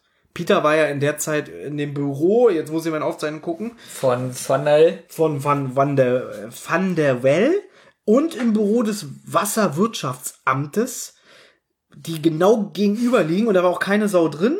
Da hat er da ein bisschen rumspioniert. Dann kamen aber doch zwei Polizisten. Genau, also er hat einen Plan der Wasserversorgung der Stadt stibitzt. Dann hat er sich auf Toilette versteckt und dann konnte er zwei Polizisten dabei belauschen, die sich über die Erpressung unterhielten. Und einer der Polizisten hat dann auch gemeint, irgendwie so, na, das hat bestimmt mit der alten Geschichte von Alicia Hancock zu tun. Und, wichtig, Justus lobt Peter für seine Arbeit. Fand ich gut, dass er ihn lobt. Und nicht immer so, so wie, naja, wenn ich das gemacht hätte, ich hätte mehr herausgefunden. Das würde er so im neuen Hörspiel sagen, um ihn zu ärgern. Stimmt, der sagte super Zweiter oder so, wa? Und dann kommt wieder Musik. Ich weiß jetzt nicht, ob das weitergeht. Mach mal bitte noch die nächsten Sachen, um zu gucken, ob jetzt so eine Aufzeichnung. Ähm, Ich glaube ja, weil jetzt geht's ja in Richtung Potters Playground. ja. Ja, Jean Baxter, die Chefin von dem Fernsehteam, stellt Mr. Jobert, den Besitzer von Potters Playground, vor. Er lebt seit zehn Jahren in Sedona und besaß einst einen Musikverlag in Paris. Genau, da würde ich dich jetzt auch fragen. Von H.P. Baxter. Die Stimme. Es tut mir leid, ich kann die Namen nicht aussprechen. Ich mir- Jobert heißt der. Ja, ich komme mir so nicht. Nee, ich meine jetzt die Baxter-Frau. Ach, jetzt hab ich's mit. H.P. Baxter. ich, ich kann diesen Vornamen nicht aussprechen. Jean. Ja, ich, du, es ist ekelhaft. Jean. Wie, du kannst doch das Wort Jeans sagen, oder? So, Sag mal Jeans. Jean. Sag, ja, Jean. Jean. ist doch richtig. Jean. Jean Baxter. Ja. Ähm, Oder du kannst auch Jean Roddenberry sagen, oder? Na, auch schon schwierig. Was hab ich mir hier für einen Vollidioten dazu geholt, Alter? Das ist doch unglaublich. So, also, äh, Baxter. Wie findest du da die ähm, Sprecherleistung? Ich finde die Stimme interessant. Und Und lispelt ganz leicht. das habe ich nicht rausgehört. Ich, Also irgendwas ist an der Stimme besonders. die Stimme ist toll, aber die Sprechweise und die Darbietung ist schlecht. Die redet so ganz neutral und so leicht wie, als ob sie das gar nicht interessiert. Höflich, aber null Interesse. Richtig. Später kommt dann noch eine andere Szene äh, mit den drei Fragezeichen, wo die den Fall übernehmen. Und da ist sie auch so, finde ich, so völlig, oh ja, also Ja, so dieses so, naja, ihr Supermänner von Sedona, dann macht mal. Wir sehen uns morgen früh. So, und dann haben wir Yogi Bär, den du gerade genannt hast. Wirklich, ja, der Vorname, wirklich. Jo, jo, Jobert. Jobert. Sagte, warte mal, ich, ich spreche doch einfach so aus, wie er äh, geschrieben wird. Okay, du schreibst den jetzt aber Jaubert. Jaubert, ja. So, also Jaubert. Jaubert, ähm, wie findest du seinen französischen Akzent? Schlecht. Gut, ich nämlich auch. Das ist schon wieder ein Deutscher, der Französisch spricht. So hört sich das an. Aber die Stimme ist gut. Die Stimme ist gut, aber das habe ich jetzt des Öfteren bei den drei Fragezeichen, dass nicht probiert wird, also dass immer so ein billiger Akzent von einem Deutschen gesprochen wird, Da was bist, so aufgesetzt aber da bist du nicht der Einzige, der das ähm, kritisiert. Ähm, in Fankreisen finden es viele ganz schlecht, dass du ganz oft einen Sprecher hast, der einen Akzent nachmacht und dadurch wird es dann nicht nur Klischee und stereotypenhaft, sondern geht dann auch schon wieder beinahe fast ins Rassistische oder es wirkt einfach albern. Ja, na, so weit will ich ja gar nicht gehen und da ist Also jetzt nicht beim Franzosen, Ja. aber es gibt zum Beispiel Folgen, wo irgendwie Asiaten imitiert werden und ich gebe dir recht, der Akzent ist jetzt nicht super, aber ich finde den Sprecher ganz nett. Ich finde dafür, dass es so eine alte Folge ist und ich eigentlich in den älteren Folgen, die ich bisher gehört habe, immer alle Sprecher gelobt habe, fast alle Sprecher, finde ich die Leistung hier teilweise sehr schlecht. Aber äh, erinnere dich mal am Auge des Sturms zurück. Da gab's ja auch so. Da okay, war- da, da war es durchwachsen. Da gab's ein, zwei Sprecher, die nicht so gelungen waren. Der Rest war eigentlich relativ gut. Bei Auge des Sturms war noch das Problem meines Erachtens, wenn es die Folge war, beziehungsweise war das auch bei Legende der Gaukler, dass sich die Stimmen kaum unterschieden haben. Stimmt, diese drei Frauen bei Legende der Gaukler, Boah. die komplett gleich klangen. Ja. Und hier finde ich aber alle, auch wenn jetzt zum Beispiel diese Jean Baxter, jetzt nicht gut spricht, hat sie trotzdem eine sehr klar erkennbare Stimme. Also ich wüsste sofort, dass es die ist. Weißt Na, du? jedenfalls zwischen Baxter und Jaubert ähm, ist so nur so ein kurzer Smalltalk, dass sie sich gegenseitig Glück wünschen. Also mehr kommt da eigentlich gar nicht vor. Genau, er bietet Jean seine Unterstützung an. Und hier habe ich mir notiert, wie selbstverständlich, sagt Justus aus dem Hintergrund, wir werden uns bei Ihnen melden. Und da habe ich, so- das hat mich früher schon gestört. Wirklich, also jetzt nicht, dass ihr denkt, weil ich jetzt die Folge gehört habe und gesagt, wieder Mecker. Mich hat das früher schon gestört, dass Justus sich da einmischt. Da reden Erwachsene und er tut so, als wäre er so mit einer der Mitverantwortlichen. Er ist doch nur eine scheiß Kabelhilfe, oder? und dann so, wir werden uns bei Ihnen melden. So, so, das ist mir jetzt beim Hören nochmal so aufgefallen. Irgendwie so, Stimmt, das sagt er ja. ja. So als wäre er so, so der Typ, der die Schecks unterschreibt. Naja, ähm, genau, hier habe ich mir auch notiert. Ist er jetzt der Chef? Jean hofft, dass das Festival nicht unter der Erpressergeschichte leidet, aber Jobert ist zuversichtlich. Jetzt kommt wieder äh, dieselbe Musik, die eben davor schon kam. Mhm. Ist mir aufgefallen, dass zweimal hintereinander die gleiche Musik kommt. Ich glaube, das war. Ja, ja, das ist so ein Übergang. genau. Was aber gut ist, so, so Ja. immer so ein Motiv. aber diese Szene eigentlich Ja. ist sehr kurz. Also eigentlich auch eigentlich uninteressant. Hm, Sie dient ja nur dazu, um einen weiteren Charakter einzuführen. Ach so, wenn wir schon dabei sind, wir, das Potters Playground, das haben wir jetzt gar nicht erwähnt, ist ja so ein ehemaliges Industriegelände, was jetzt zu, also einmal gibt's da Konzerthallen und Tonstudios und man hört auch im Hintergrund Musiker, die wahrscheinlich proben. Also du hörst irgendwie so, wie einer am Bass zupft, dann hörst du irgendwie so eine Gitarre, so ein paar Riffs, was ja mir suggeriert, alles klar, da findet das Festival statt, da sind die Bands, die gerade proben. Finde ich an sich eigentlich nett, aber mir geht diese Musik auf den Sack. Weil die klingt so unmelodisch und unrhythmisch. Da habe ich leider eine andere Meinung. Ich fand's sehr gut. Ich find's gut, weil es suggeriert, dass sie proben, aber weil es die ganze Zeit immer dasselbe Gedudel ist, nervt mich das irgendwann. Ich hätte, ich hätte es eher nervend gefunden, wenn das schon wieder so eine professionelle Musik ist. Und Mhm. so hört sich das auch so ein bisschen schrammig an, wirklich so wie Proberaumatmosphäre. Ja, dem, das heißt ich auch gut, aber es nervt mich halt irgendwann. Trotzdem finde ich's gut. Das ist so, ich verstehe das nicht. Das kommt ja später nochmal einmal vor. Ja, ja, die- ich glaube die- sogar, ich wette, das ist der gleiche Hintergrund. Ja, die fahren ja nochmal zum Schluss Genau. zum Playground. Hast du drauf geachtet? Sowas interessiert mich eigentlich. Habe ich gar nicht drauf geachtet, ob einfach nochmal dasselbe eingespielt wurde. Na, die sind doch zum Schluss nochmal in dem Büro von dem äh, Genau. Jobert und da machen sie auch die Tür zu und dann geht, wird's leise. Was ja sehr gut. Also eigentlich soundtechnisch ist die Folge gut aufgestellt. Ja. Die nächste Szene habe ich genannt, Jean flippt aus. Im Buch flippt die auch richtig aus. Wir haben schon drüber gesprochen, die Sprecherin ist jetzt nicht so, dass ich der das irgendwie abnehme, dass sie komplett emotional überkocht. Ich, ich habe gerade überlegt, Jean flippt aus, überlegt die ganze Zeit, was du meinst. Und jetzt weiß ich, was du meinst, weil sie mit dem mit der Redaktion telefoniert hat und zurückkommt und erzählt, was sie erlebt hat. Richtig. Und da muss ich jetzt sagen, äh, ich finde, so wie du es aufgeschrieben hast, ist es so zu 95.000 Prozent übertrieben, dass sie ausflippt. ganz ehrlich. Deswegen ist meine Überschrift Jean flippt aus auch nicht so ganz ernst gemeint. Gut. Denn das hat sich sowas von in meinen Augen Ja, das ist wirklich so. billig geschauspielert, wirklich. Also der Erzähler sagt ja erstmal, dass das Essen sehr gut und sehr reichlich ist. Ja. Was ja Justus freut. Was wir ja gut fanden, dass er das sagt. Dann sagt er ja auch, Jean telefoniert mit ihrer Redaktion und stürzt empört ins Restaurant vom Hotel zurück. Ähm, und dann sagt sie, also ich glaube, die spinnen. Genauso. Und da hatte ich jetzt so, hey Jungs, irgendwie so, Genau, irgendwie so, so eine Scheiße! Was soll denn das? uns wird der Auftrag weggenommen. Ja, jetzt muss hier, diese, diese miese kleine Erpressergeschichte, die hat Vorrang. Und deswegen werden wir jetzt Mitarbeiter erzogen. Nein, so sagt sie es nicht. Sie sagt Nee. irgendwie, also ich glaube, ich glaube, ich, glaub, ich brauche mal einen doppelten Espresso. Damit ich, damit ich mich aufrege. genau, damit ich zittrig Ja, werde. genau. Ja, genau. Das Fernsehteam wurde abberufen, um äh, über die Erpressung zu berichten.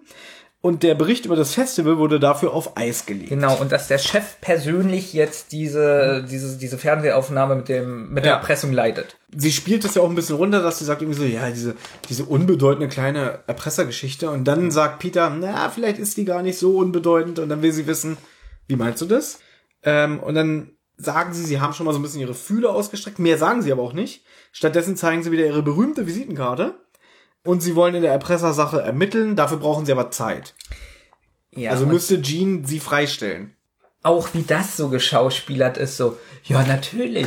Also so, das ist so, Erstmal so, wie sie die Visitenkarte vorliest, irgendwie. auch so. Ist, ist das ernst gemeint? Und dann irgendwie, die sagen ja auch gar nichts. Irgendwie, die fragt nicht mal nach, so irgendwie, wie ihr seid Detektive. Ja, der kommt morgen um 14 Uhr. Ja. Und bringt mal den Erpresser mit. Bring mal den Erpresser mit, Ja. dann, dann kann ich ihn interviewen. Also sie meint das nicht mal ironisch, sondern ernst, aber mit einer Stimmlage. Äh, Ja, wirklich, also. genau, weil sie möchte ja, dass der Bericht über das Festival weitergehen kann. Ja, und stellt die Jungs frei. Jetzt kommt die, da hast du mich mal äh, drauf hingewiesen, wenn sie einen Fall haben, dass immer wie eine Musik kommt. Genau, dass wenn offiziell in einem Hörspiel klar wird, jetzt haben sie einen Fall, kommt dieses Baum, Baum. Da habe ich mich sehr gefreut. Baum, Baum, Baum. Das fand ich richtig gut. Ja, weil, weil du es jetzt weißt. Ja, ne? finde ich fand ich gut. Ja. Ähm, zehn- allerdings kommt ein krasser Bruch, die Musik. Und die nächste, die kommt. Ich weiß, das soll ja so zur nächsten Szene führen. Ja. Aber man merkt entweder, weil das Hörspiel älter ist, dass das auch nicht so, ähm, wie soll ich sagen, sich so überschneidet Mhm. und die nächste Szene eingeläutet wird, sondern wieder so puff, harter Bruch. Ganz merkwürdig.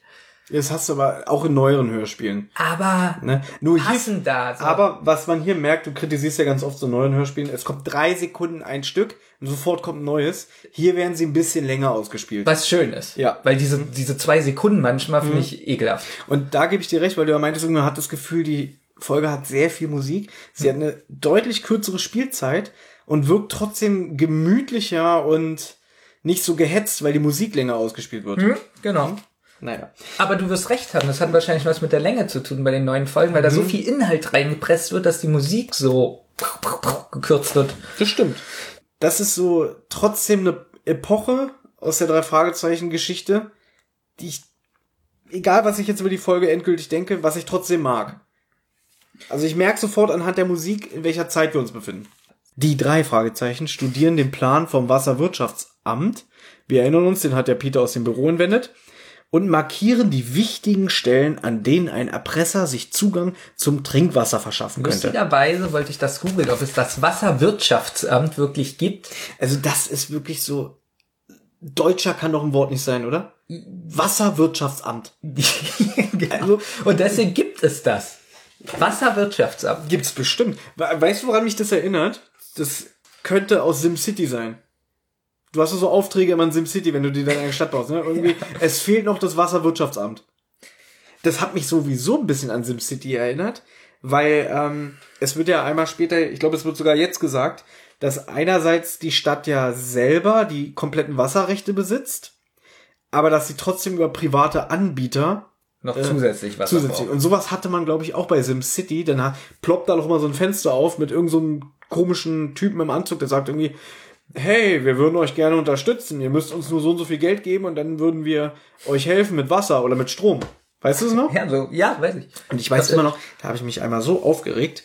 Ich habe irgendeinen scheiß Auftrag angenommen, dass ich irgendwie Strom aus einer Nachbarstadt haben wollte bei SimCity. Und dann habe ich das vergessen und dann ploppt das Fenster auf und dann so, ja, wann legt ihr endlich mal die Leitung? Na gut, dann nehmen wir davon Abstand und dann hat er mir so 100.000 abgezogen, weil ich es vergessen habe. Egal, auf jeden Fall studieren sie diesen Plan des Wasserwirtschaftsamtes. Ja, und, jetzt ist auch, sie, sie gucken jetzt, wo oder wie kann man Gift einschleusen in dieses Wassersystem. Also nicht die drei Fragezeichen selber, obwohl es witzig wäre. sie überlegen, wie man Gift einschleusen kann. Genau. Und es sind gelbe Stellen auf dem Plan. Finde ich auch witzig. Gelbe Stellen so Das erinnert aber auch so ein Computerspiel, oder? Ja. Und sie, äh, ja, überlegen sich denn, äh, wie man das abfahren kann und sich angucken kann. Zuvor Ja. aber noch, ich glaube, Justus möchte wissen, ob Bob über Alicia Hancock eine Genau. Nachforschung betrieben Genau, hat. das so gleichzeitig Das ist überlegen. aber auch geil, die Antwort irgendwie, ja, ich habe ins Telefonbuch geguckt, sie ist da nicht. Und das war's. Justus will dann Ruth und Cosmo befragen. Und dann wird halt vorgeschlagen, was du gerade meintest, naja, wie wollen wir denn jetzt diese Stellen abklappern? Dann sagt Bob, wir können doch Fahrräder nehmen. Und Justus gleich so, was, bei dieser Hitze? Naja, die Jugendherberge verleiht Fahrräder, das können wir doch machen. Und hier ist wieder so ein bisschen Geplänkel. Was ich aber nicht schlimm finde, ich finde es eigentlich wieder realistisch, wie, Ja. so, wie Justus so sagt, so, oh, ich habe keine Lust und so. Aber sie machen es halt einfach. Naja, sie wollen ja auch äh, hier Frau Alicia, oh Gott, diesen Namen, ich kann ihn nicht aussprechen, äh, fragen, warum die Leitungen stillgelegt wurden. Habe ich mir so aufgeschrieben. Echt? Das hast du Und so? Frage, warum waren, werden Leitungen stillgelegt? Habe ich mir ja nicht ausgedacht. Vielleicht doch. Ich, guck ich dich höre mir das ja live an und schreibe das auf.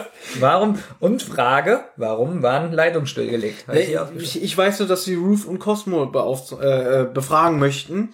Aber mehr habe ich mir jetzt auch nicht aufgeschrieben. Ach so, na, vielleicht Es war auch auch gestern fragen. wieder sehr spät. Muss ich auch dazu sagen. Vielleicht ist ja auch meine Info falsch. Vielleicht wollten sie ja wirklich. Das ist ja jetzt nicht mal ein Vorwurf. Also Ach so. äh, kann sein, dass es vorkam. Ich gebe ja auch gerne nochmal Ist ja zu. egal. Sie wollen drei Sachen wissen. Äh, Mhm. Wie kann Gift eingeschleust werden? Warum wurde das Wasser, äh, die Leitung stillgelegt? Und äh, Wo ist Alicia Genau, Hancock? diese drei Fragen sind jetzt interessant für dich. Und das geht jetzt auch weiter. Ähm, sie fahren diesen Plan jetzt ab Ja, was auch mit schöner Musik eingeleitet wird. und entdecken mehrere Wasserhäuschen. Und schließlich entdecken sie dann eine Industrieanlage ein bisschen weiter abseits, die nicht auf dem Plan verzeichnet ist. Naja, Ich finde an diesem Ort jetzt, an dieser Industrieanlage, ist auch die Atmosphäre sehr, sehr gut. Da ist zum Beispiel so äh, ein bisschen düstere Musik. So. Ja, da habe ich auch aufgeschrieben, dass da zweimal so ein Gitarrengebrumme ist. So brumm, brumm.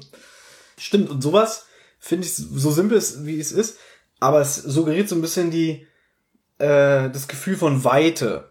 Ja, Weite und ähm, es könnte was Unheimliches passieren, muss aber nicht. So wirklich, überleg mal, es sind nur zwei Geräusche, Ja. zweimal so die Gitarre. So, und das hat was. Es hat einfach was. Weil es so simpel ist. Ja. Ja, es ist sehr heiß, Justo schwitzt und dann beschließen sie, das Gelände näher zu untersuchen. Oh Gott, jetzt kommt zu viel. Es ist eine eingezäunte Industrieanlage. Dahinter befinden sich Baumwollfelder.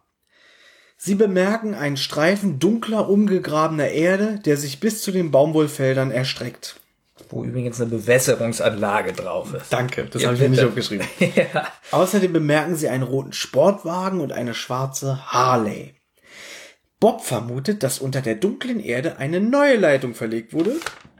Das Gelände scheint Walton zu gehören. Das haben wir nicht erwähnt, aber der Name Walton wurde bei der Pressekonferenz mit dem Van der Well erwähnt.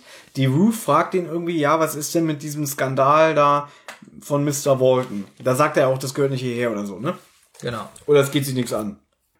Wie geht's weiter? muss auch kurz gucken. Ach so, sie finden ein, an einer einen Hallenwand eine Aufschrift. Hm? LTO. Deswegen, Ah, das hattest du gerade schon gesagt. genau, also das habe ich Ja. jetzt nicht erwähnt, aber so. dass sie dann merken, oh, das scheint dieses Gelände von, Von diesem dem Walton zu von sein, Walton genau. zu sein und der wurde ja bei der Pressekonferenz Hat erwähnt. mich übrigens ganz stark die ganze Szene an ähm, hier Todesflug äh, erinnert. Naja, es ist ja auch in der Wüste und es Na, ist. guck mal, sie sind in der Wüste. Ich hab Hunger. Du hast Hunger. Die Todesflug, wie war das da? Sie sind in der Wüste, Hm. finden ein Schild, wo nur ein paar Buchstaben drauf sind. Stimmt, mit NASA, ne? Ja. Und finden eine Spur auf dem Boden. Was ist hier? Sind auf so ein Industriegelände. Hm. Finden eine Aufschrift mit drei Buchstaben. Es ähnelt sich ganz stark. Ist ja der- erstmal schön die Wurst übrigens alleine, finde ich gut. Ich, nein, ich wäre dir dankbar, wenn du jetzt ein bisschen moderierst. Gut. Dann kann ich essen, danach gebe ich dir deine Wurst. Also, aber, ähm, Die Leute müssen mal denken, Alter. aber du musst mir recht geben, du kannst ja nicken, dass es ganz stark an der Todesfolge erinnert. Ich nicke. Äh, Todesflugfolge. So, und jedenfalls überlegt Peter sich, äh, dass er über den Zaun klettert, weil Justus zugeben muss, ja, das ist nichts für ihn. Denn, ähm, ja, der ist ja nicht so sportlich. Das Ja, sie der- machen sich wieder lustig über, über Justus. Justus will nämlich auf das Gelände und der Maschendrahtzaun ist irgendwie drei Meter hoch.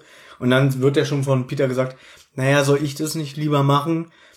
Aber es wird ja nicht, glaube ich, explizit ausgesprochen. Aber es ist klar, sie machen sich über Justus ähm, Körperumfang lustig. Und er sagt ja dann auch, okay, das ist eher deine Aufgabe. Genau, und äh, Peter findet da auf alle Fälle ein Foto und das zeigt äh, den Walton, den sieht man da. Und das ist ein Foto von einer Betriebsfeier. Ja, das findet er in diesem Gelände. Naja, weil er da In einer. Fabrikhalle. Das klang jetzt so, er klettert über den Zaun, das liegt da gleich. Naja, ob- obwohl man zugeben muss, das ist auch so schnell, äh, wird es gefunden. Das ist ganz kurz, die Szene. Ja, aber Er gut, klettert aber da ist der Erzähler kurz. Der sagt, Peter verschwindet und nach einiger Zeit kommt er wieder und lacht. Genau, aber du hast nicht das Gefühl jetzt, er sucht da wirklich oder lange oder so. Ich finde, Ja, aber das finde ich immer noch besser, wenn der Erzähler kurz Ja, sagt, es vergeht einige recht. Zeit, als so wie wir schon so oft hatten. Sie laufen weg, drei Sekunden, ah, wir sind da. Oder was Gutes, was auch schon in manchen Folgen war, was ich sehr gelobt habe, wenn es mit langer Musik äh, verbunden wird, dass man denkt, es geht eine lange Zeit vorbei. So, und jetzt äh, stellen sich die Frage, warum wurde denn jetzt eigentlich der Betrieb geschlossen? Und Peter sagte auch, er wurde vor vier Monaten geschlossen. Aber es sieht da drin aus, als können sie jederzeit wieder die Produktion ähm, starten. genau, und ähm, lustigerweise endet die Szene mit einer fröhlichen Musik. Wahrscheinlich, weil sie was gefunden haben oder so. Stimmt, habe ich mir aufgeschrieben. Gute Musik. Ich glaube, ich habe ja extra gute Musik aufgeschrieben, weil ich die mag. Ich weiß nicht, ob die Musik kommt. Also ich fand es passend, vielleicht weil die was gefunden haben so. Also ein Foto oder so und dann deswegen die fröhliche Musik hat mir sehr gefallen. Es endet damit, dass Justus wissen will, warum der Betrieb geschlossen wurde. Genau. Also jetzt fahren sie wieder zur Redaktion und stellen der Chefin da. Also, sie betreten die Redaktion von Roof und Cosmo, also die Alter, so gut. äh, Sedona Tribune, glaube ich. Und nur Roof ist da und sie bitten sie um Hilfe. Justus fasst die Ereignisse zusammen. Auch von der Pressekonferenz äh, erzählt er, was ich ein bisschen albern finde, weil Roof war ja im Hörspiel selber vor Ort. Und da wirkt es so wie irgendwie so, ja, und da war dieser Van der Well und dann, ja, ich habe die Fragen gestellt. Fetter Junge. Roof, ach so genau, sie bitten sie um Hilfe. Und dann sagt sie auch, auch, auch gebe ich dir wieder recht, so diese Stimmlage irgendwie. Okay, ihr braucht meine Hilfe. Gut. Aber das Wort gefällt mir nicht. Ich will euch nicht helfen, ich will mit euch zusammenarbeiten. Das ist alles wie so eingeschlafene Füße vorgetragen von ihr. Aber ich will ja nicht meckern. Sie sagt jedenfalls, sie möchte einen Artikel über die drei Fragezeichen schreiben. Dann berichtet sie, dass Alicia Hancock eine junge Journalistin ist, die auch in der Redaktion der Sedona Tribune ähm, gearbeitet hat und seit einiger Zeit irgendwie verschwunden ist und sie war wohl einer üblen Sache auf der Spur. Was auch so 0815 ist, so was du so in jedem B-Movie hast, irgendwie, ja, er war einer, er war einer krassen Sache auf der Spur. Und da hatte ich jetzt Angst, was auch ein bisschen so ist. Und da kritisiere ich mal wieder so ein bisschen die drei Fragezeichen folgen.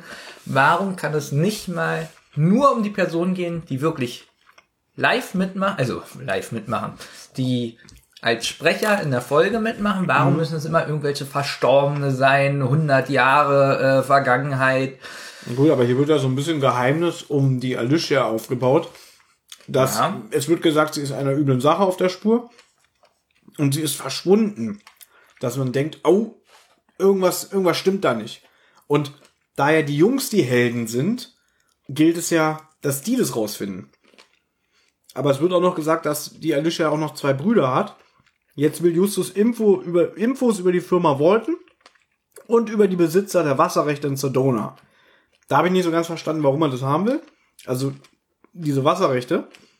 Habe ich, hab ich mir auch aufgeschrieben. Das ist toll, wenn wir Wurst essen. Ich weiß, schon, die Leute hassen uns sogar. Aber ich habe Hunger.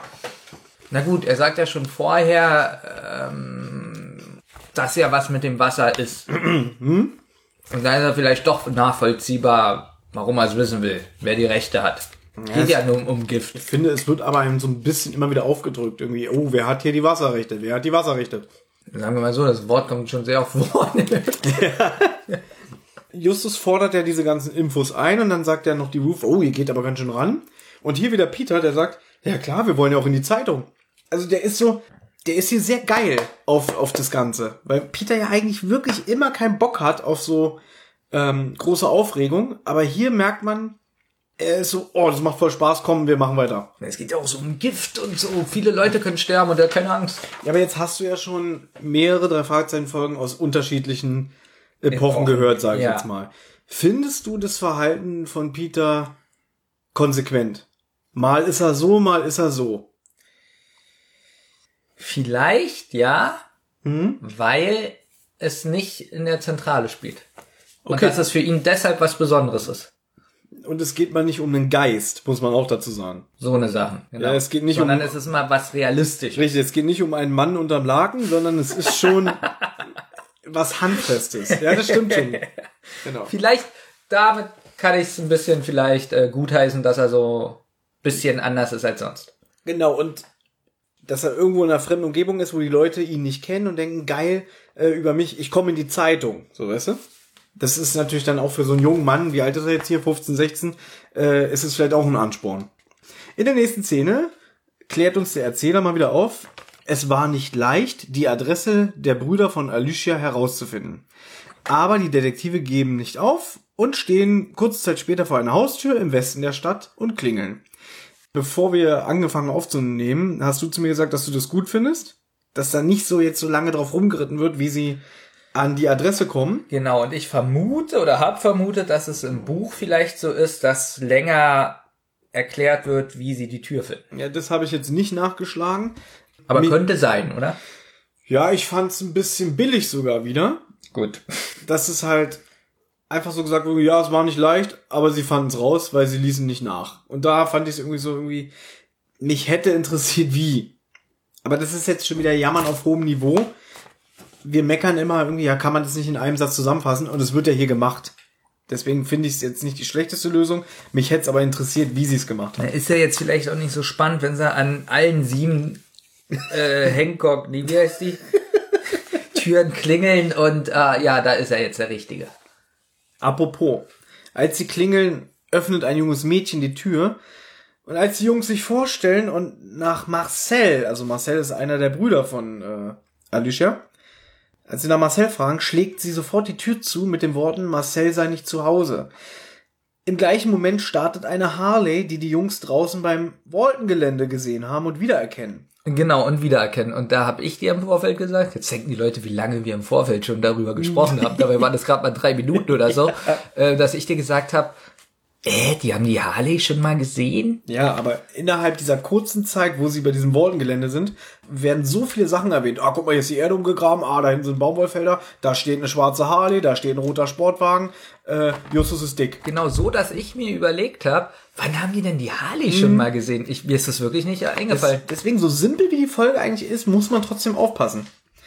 Hier finde ich, dass Justus schlecht geschauspielert wird, weil Peter der Harley irgendwie hinterher rennt und sagt, nicht wegfahren!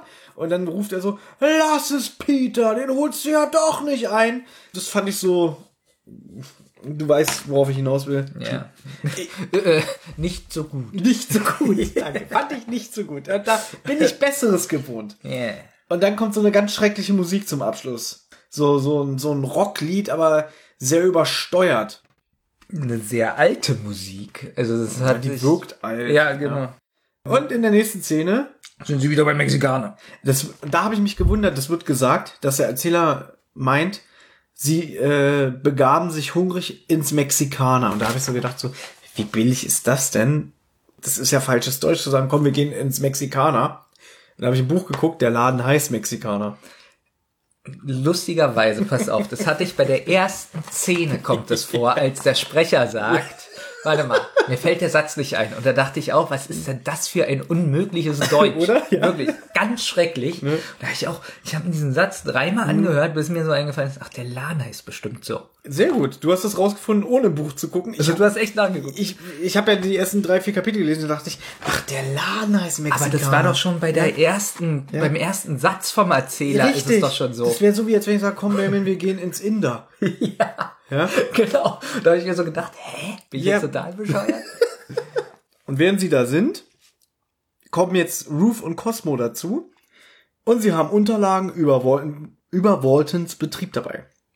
Walton hat an einer neuen Papierart gearbeitet, wurde aber von der Stadtverwaltung wegen des hohen Wasserverbrauchs nicht genehmigt. Das ist auch so alles so kompliziert irgendwie. So schon wieder irgendwie. Es ist ja interessant, aber es, eigentlich ist es total unwichtig. Und, und dann kommt noch raus, dass der Erpresserbrief auf Ökopapier geschrieben wurde. Ja, und hier, das ist das, was ich vorhin meinte, äh, ist ja schön und gut, dass es um das Thema Umweltschutz geht, aber es ist so, schon wieder so mit erhobenem Zeigefinger formuliert. Finde ich eigentlich gar nicht, weil da gar nicht äh, so drauf rumgeritten wird, ob es positiv oder negativ ist. Es sagt ja keiner, oh, das ist gut, dass es Ökopapier ist. Ja, aber sie schließen ja irgendwie daraus, dass der Erpresser, dem scheint ja irgendwie die Umwelt am Herzen zu liegen. Anhand des Papiers. Na schon, aber trotzdem sagen ja nicht die anderen, wie toll das ist.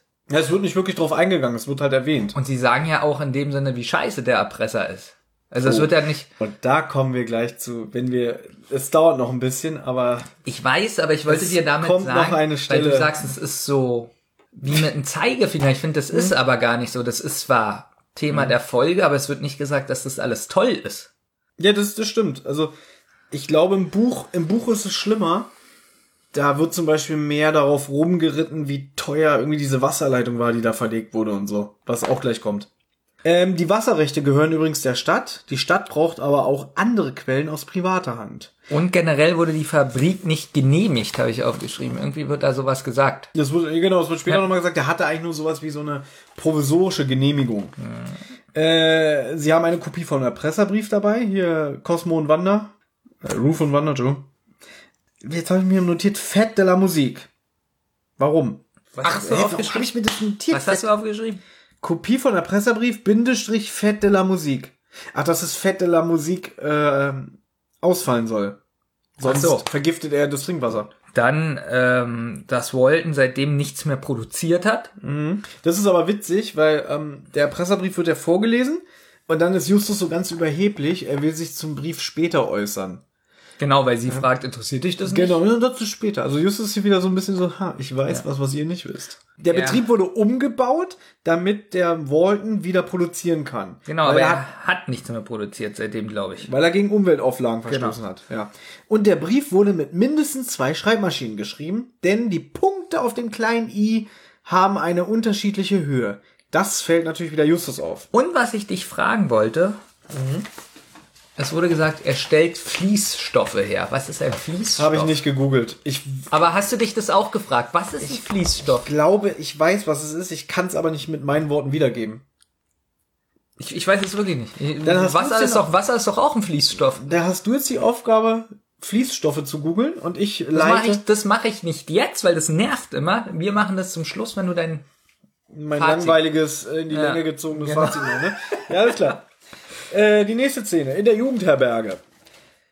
Kommt mir Französisch vor. Damit fängt es an. Das ist der erste Satz. Und dann wird er noch verbessert, äh, also Justus sagt es, und Bob verbessert ihn dann Spanisch, Spanisch. Nein, Französisch, Höhö, kleiner Gag. Justus ist aufgefallen, dass die Plakate in der Stadt alle falsch geschrieben sind. Also da, wo Fett de la Musik draufsteht. Der Erpresser schreibt es richtig. Jetzt fand ich was ganz nett, Hm? dass Peter sagt, äh, ja, der muss es ja im Unterricht äh, gehabt haben, der kann es ja besser als ich. Und Bob sagt, ja, besser als ich. Finde ich Hm. Aber, witzig. na, ja. es ist aber eigentlich noch besser. Erst sagt er, also ist der Erpresser ein Franzose. Und dann hörst du schon so im Hintergrund so, äh, so ein bisschen so, na, das ist aber eine ganz schön komische Vermutung von dir, ne? Und dann sagt er, das, ja, oder der Erpresser kann besser Französisch als ich. ja, aber dass Bob auch sagt, oder besser als ich, da merkt man so, dass sie. Keine Ahnung. Mann. Finde ich aber gut. Nee, ich finde das auch gut. Das wirkt wieder menschlich, Ja. aber Weil das wäre schon wieder so, wenn alle drei wüssten, das ist falsch geschrieben und so. Mhm. So ist es schon wieder, so wie du sagst, so authentischer. trotzdem finde ich es ganz schön oberflächlich zu sagen, wir haben jetzt drei oder vier Verdächtige. Einmal den Mr. Joubert, Ja, weil der ein. Franzose ist. Und die Familie Hancock, weil sie alle französische Vornamen haben. Weißt du, was ich jetzt zum Beispiel denken würde? Äh, die, die, der Computer, Kopiermaschine, keine Ahnung, kann das Zeichen nicht. Das wäre jetzt mein Gedanke. Ja, irgendwie so, ne? Aber Ja. gleich irgendwie, okay, wir kennen jetzt drei Franzosen, die müssen es sein. Sie lesen den Artikel von Alicia. Dort steht, dass über 100 Pumpen über 500 Kilometer Wasser aus dem Colorado-Fluss in die Stadt Phoenix in Arizona transportieren. Was hier relativ ungewöhnlich für ein Drei-Fragezeichen-Hörspiel ist, es wird explizit eine Jahreszahl genannt, nämlich das Jahr 1991. Was so ein bisschen wieder den Mythos nimmt, wann die drei Fragezeichen spielen und wie alt die sind. Jetzt kommt für mich die einzige äh, Zeigefingerstelle, wie du das genannt hast, Mhm. weil sie nämlich sagen, das Bauwerk, was da gebaut wurde für das ganze Wassersystem und so, Mhm. hat 4 Milliarden Dollar gekostet. Und jetzt kommt es erstmal so der Zeigefinger. Ja, das wird fast alles für Golfplätze und Swimmingpools äh, verbraucht. Justus lobt jedenfalls Alicias journalistische Arbeit anhand dieser beiden Fakten. Dass er sagt, oh, muss eine gute, eine gute Journalistin gewesen sein. Jetzt kommt eher etwas, was, wo man wieder merkt, dass es eine alte Folge ist, was man heute so nicht mehr sagen würde. Nämlich die Alicia ist eine Indianerin. Nee, das kommt später. Das kommt jetzt in meine Nee, dann muss ich dir jetzt widersprechen, das ist, wird hier nicht erwähnt. Sie beschließen jedenfalls nochmal zu Marcel am nächsten Morgen zu fahren. Achso, diesen Satz habe ich vergessen. Danke. Da gebe ich dir recht, aber es kommt jetzt fast. Ja, Ja. fast. Denn sie klingeln am nächsten Morgen wieder an der Tür, wo das junge Mädchen ihnen die Tür vor der Nase zugeschlagen hat und dann Justus die Haare. einen Fuß Genau. zwischen die Tür, weil die äh, Frau nämlich die Tür zuknallen will und Justus, ha, Moment. Ja, aber fandest du das irgendwie, wie soll ich sagen? Ich finde das total unverschämt. Danke. Also ich hätte so gedacht, was willst du denn mit dem Ja, scheiß genau. Daraus? Gut, aber sie ist auch ein bisschen dämlich, äh, wo ich denke, irgendwie hat sie keinen Türspion oder so. Sie macht die Tür auf, sieht die und macht sofort wieder die Tür zu. Na, Ich finde aber Justus da total unsympathisch. Ja, es ist, es ist auch, wie, wie sagt man denn das? Äh, unverschämt und, und er drängt sich ja auf. Ich, ich weiß nicht, warum mich das so stört, aber irgendwas passt da nicht. Ich finde ihn da ganz eklig. Ich finde ihn da auch nicht schön, also auch so wie er rüberkommt, so alt. Jetzt stellt er aber sich und die anderen vor und er fragt nach Marcel und Alicia. Und sie stellt sich dann als Sinakwa vor. Und ich glaube, wo ich die Folge so das erste Mal gehört habe, wusste ich ja nicht, was das für eine Sprache ist. Du kennst doch Chili con Carne, ne? Wird aber anders geschrieben. Weißt du, was Chili sin Carne ist? Nee. Chili con Carne ist Chili mit Fleisch und Chili sin Carne ist Chili ohne Fleisch. Deswegen ist Sin Aqua, wie sie selber sagt, Kein der Name Wasser. bedeutet ohne Wasser. Fand ich sehr kreativ. Gut. Gibt's nämlich öfter bei uns mal auf Arbeit in der Kantine, Chili sin Carne. Deswegen war ich ein bisschen stolz darauf. Kann sie ja auch äh, sein. Ich finde das heute extrem langweilig hier. ähm, jedenfalls bricht sie in Tränen aus, als Ja. sie merkt, die Jungs sind nicht von der Polizei und sie will ihre Hilfe. Das fand ich auch ein bisschen komisch. Stell mal vor, du hast jetzt ein Problem. Du verlierst dein Heim, deine Arbeit. Und irgendjemand klingelt bei dir und fragt nach jemand aus deiner Familie, du kennst denjenigen nicht, willst ihn abweisen. Weil du denkst, das ist bestimmt ein Spion oder einer von der Regierung. Und dann sagt er, nein, ich bin, eigentlich arbeite ich für ein Fernsehteam, was hier einen Bericht über das Musikfestival macht. Und dann sagst du, alles klar, ich brauche deine Hilfe. Und da Tränen. Und dann drehen, ja. Sie fängt ja wirklich an zu weinen. Also sie hat doch überhaupt keinen Bezug zu den Jungs und sie weiß überhaupt nicht, wer die sind und sagt, ich brauche eure Hilfe. Und, und jetzt erzählt sie das ja auch alles mit der Indianerin. Ja. Äh, sie erzählt es, dass sie den Marcel seit Ewigkeiten liebt. Da denke ich auch so, irgendwelche Fremden. sie weiß doch doch gar nichts. Ja, also was heißt eine Ewigkeit? Sie ist eine Indianerin, sie ist ja eine Hopi oder so. Im Buch wird übrigens gesagt, dass sie eine Mexikanerin ist. Das fällt ja auch ein bisschen unterm Tisch. Aber kann ja sein, dass sie trotzdem zu einem Indianerstamm gehört von den Mexikanern. Und die Alicia hat über dieses Indianervolk geschrieben. Dadurch hat sie den Marcel kennengelernt und ist mit dem zusammen. Was ich auch witzig fand, ist auch wieder im Buch ein bisschen anders. Sie offenbart hier Marcel als den Erpresser. Im Buch sagt sie, sie glaubt, dass er der Erpresser ist. Und dass er, er ist seit drei Tagen verschwunden, er ist irgendwo in den Bergen und normalerweise ist er nie so lange weg. Also ich fand das irgendwie, ja, es bringt eine komplette Wendung in dem Fall, dass sie sagt, er ist der Erpresser. Aber das fand ich irgendwie ein bisschen krass. Dass sie sagt, ja, er ist der Erpresser. Und sie kennt die doch nicht. Das ist doch das, was ich gerade sagte. Ja. Das ist ähm, alle Informationen, die sie nennt, Mhm. irgendwelchen Fremden. Ja, und mir geht es auch alles wieder viel zu schnell hier an der Stelle. So, eigentlich ist der Fall jetzt fast vorbei. Ist mir auch aufgefallen. Da dachte ich so, ist ja jetzt gelöst? Ja. Mhm. Eigentlich? Ist ja jetzt nicht mehr so spannend. Und ist es auch nicht mehr. Ist es auch nicht mehr. Gut, warst bis jetzt, fandest du bis jetzt die Folge spannend? Weil mal fand ich sie spannend. Kurz auf diesem Gelände, Mhm. aber auch wegen dem Sound, weil da hätte ja was passieren können. Da passiert im Buch auch was. Ach echt? Ja, ja, da äh, begegnen sie dem Marcel das erste Mal. Das ist ja witzig. Aber der kann die da noch nicht einschätzen und deswegen kommt es, glaube ich, auch zu einer kleinen Handgreiflichkeit. Es fehlt mir so ein bisschen die, die Gefahr so. Also du hast ja von keinem in diesem Hörspiel das Gefühl, oh Gott, bitte, bitte macht er das nicht mit dem Wasser. Es gibt keine Bedrohung, so keine spürbare Bedrohung. Richtig. Du hast nicht das Gefühl, oh Gott, bitte, bitte, bitte, äh, zum Beispiel, dass welche sagen, wird es abgesagt, damit er das nicht vergiftet oder so. Also Ja. so nichts. Mir kommt es so vor, als ob die Leute alle denken, na ja, Es plätschert so vor sich hin. Nein, aber das ist richtig. Es gibt keine wirkliche Bedrohung, so wie du es jetzt auch äh, rausgef erörtert hast, sagen wir mal so. Es, und das ist ja das, was ich vorhin gesagt habe. Es ist alles sehr geradlinig erzählt und jetzt ist eigentlich schon ein ganz großer Spannungsmoment weg, in dem der Erpresser offenbart wird. Jedenfalls sagt diese Sinakwa, dass die beiden Brüder von Alicia alles tun, um zu beweisen, dass Alicia zu Unrecht ihren Job verloren hat. Ich weiß gar nicht, ob wir das erwähnt haben. Doch, haben wir, glaube ich, erwähnt, wo sie das erste Mal in der Redaktion von Roof sind, dass sie da vorher gearbeitet hat und verschwunden ist und ihren Job verloren hat. Jetzt will die Indianerin den René Nee, erreichen. da wurde, glaube ich, nur gesagt, dass sie verschwunden ist, aber nicht, dass sie ihr Job verloren hat. Da wurde, glaube ich, gesagt, dass sie an was gearbeitet hat und dann verschwunden Ah, okay, ist. gut. Und ich glaube, hier kriegt man es erstmal mit, dass sie äh, Entlassen sozusagen wurde. Mhm. gekündigt wurde, genau. Äh, die Indianerin will René erreichen. Dann sagt sie, ich telefoniere mal kurz. Und da ist wieder so ein kurzer Aspekt, wo der Erzähler mal so ein bisschen seine festgefahrene Spur verlässt, indem er sagt so, naja, das war reichlich übertrieben. Genau, die ist auch ganz schön lange weg. Ja, die ist auch ganz schon lange weg, die Alte. Aber dann kommt sie zurück und verkündet den Detektiven, dass René sich mit ihnen in den Bergen treffen will.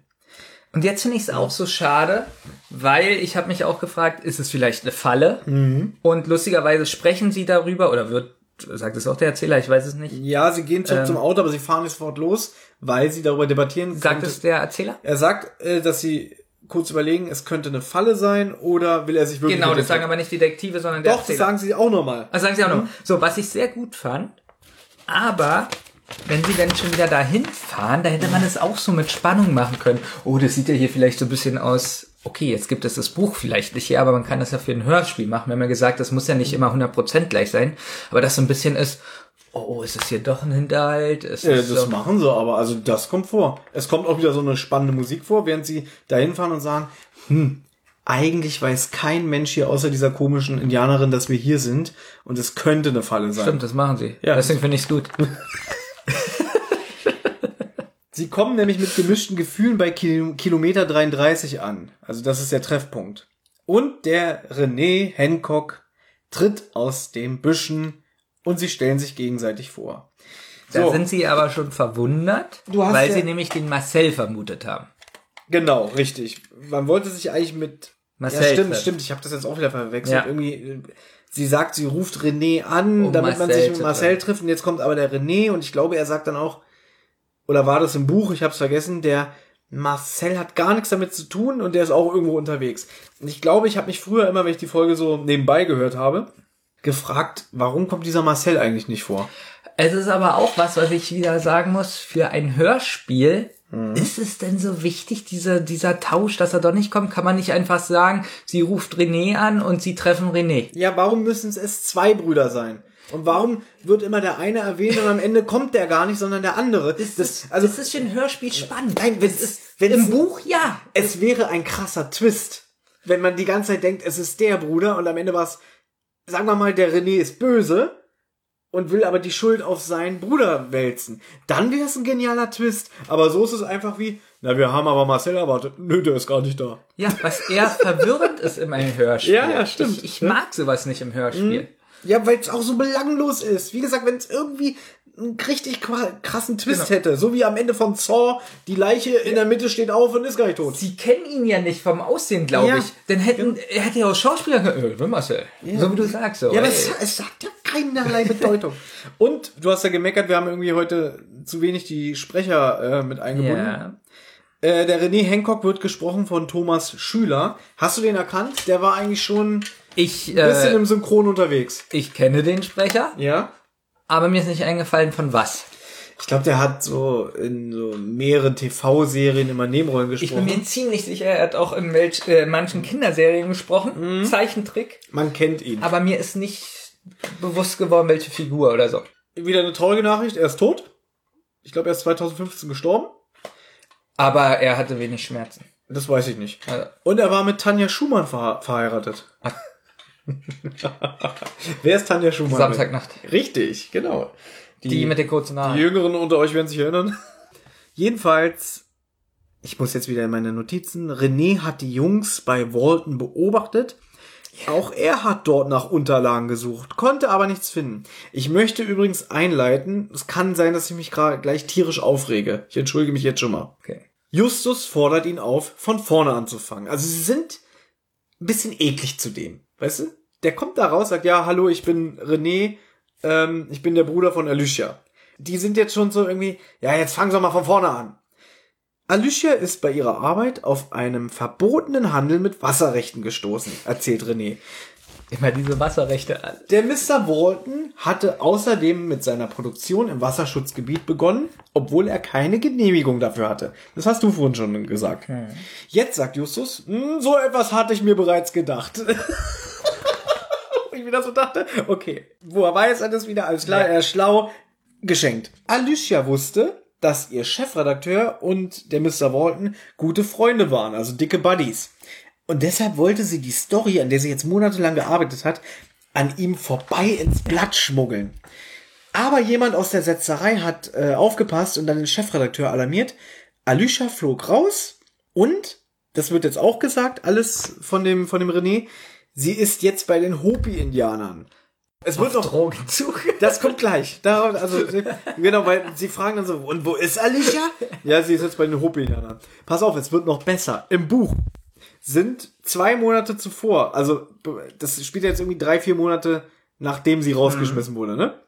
Zwei Monate davor sind die Eltern von den Hancocks bei einem Autounfall ums Leben gekommen. Alicia sollte eigentlich die Eltern vom Flughafen abholen.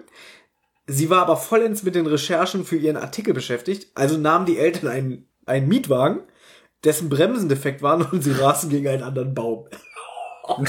Pass auf, so.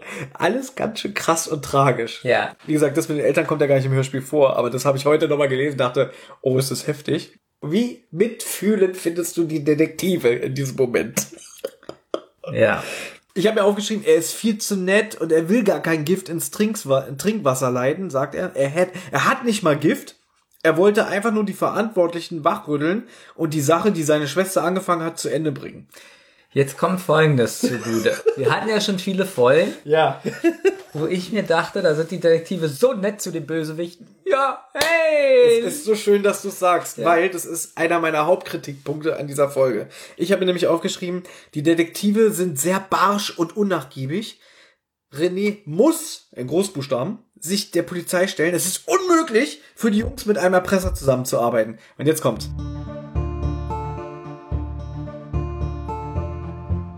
Wir erinnern uns an unseren allerersten Podcast, Gespensterschloss. Da ist ein Mann, der seinen eigenen Tod vortäuscht, weil er nicht damit klarkam, dass sein, nachdem er Stummfilme gespielt hat, da wurde der Tonfilm erfunden und man hat gemerkt, dass er eine komplett schreckliche Stimme hat und das Publikum ihn nur noch ausgelacht hat. Damit kam er nicht klar. Dann hat er sich, hat er so getan, als wäre er umgebracht worden. Sein Schloss, was er sich gebaut hat, gehörte dann der Bank. Und dann hat er da angefangen zu spuken, damit keiner die, das, das Schloss kauft. Also er hat quasi die Bank daran gehindert, das Schloss weiter zu verkaufen, damit die ihr Geld wieder reinkriegen. Am Ende sagen die Detektive, naja, ich glaube, sie haben ja nur ein bisschen äh, Spaß gemacht mit dem Spuk, sie sind ja gar nicht so. Warum machen sie dann hier nicht irgendwie Filmabende mit ihren Filmen und dann ist doch alles gut. Ja, dann erlebte ich die Pleite mit dem Tonfilm und meine finanzielle dazu. Und deshalb begannen sie damit, es im Schloss spuken zu lassen. Und das alles nur, um zu verhindern, dass das Schloss verkauft wurde. Sie haben eine glänzende Möglichkeit, viel Geld zu verdienen, Mr. Terrell. Sie haben ihre Filme aufgekauft. Zeigen Sie sie hier im Schloss und lassen Sie dabei einige Gruseleffekte einfließen. Die Leute werden begeistert sein. Das hört sich gut an. Na, ich kann mir vorstellen, dass Ihnen das Spukspiel auch Spaß gemacht hat. Hm, hat es auch. Damit war alles klar.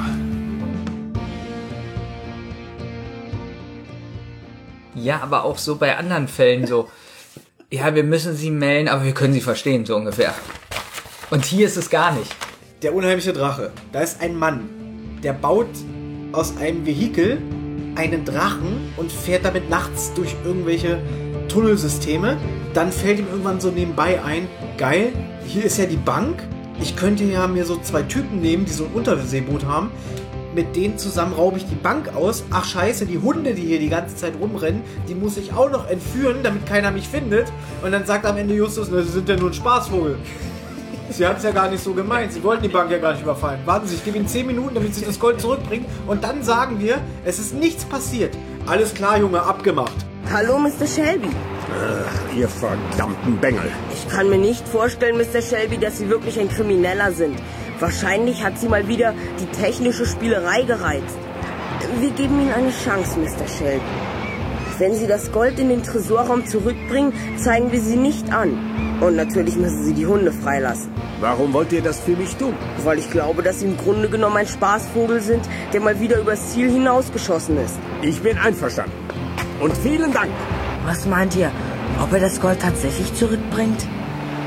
Mr. Shelby brachte das Gold zurück. Justus behielt mal wieder recht.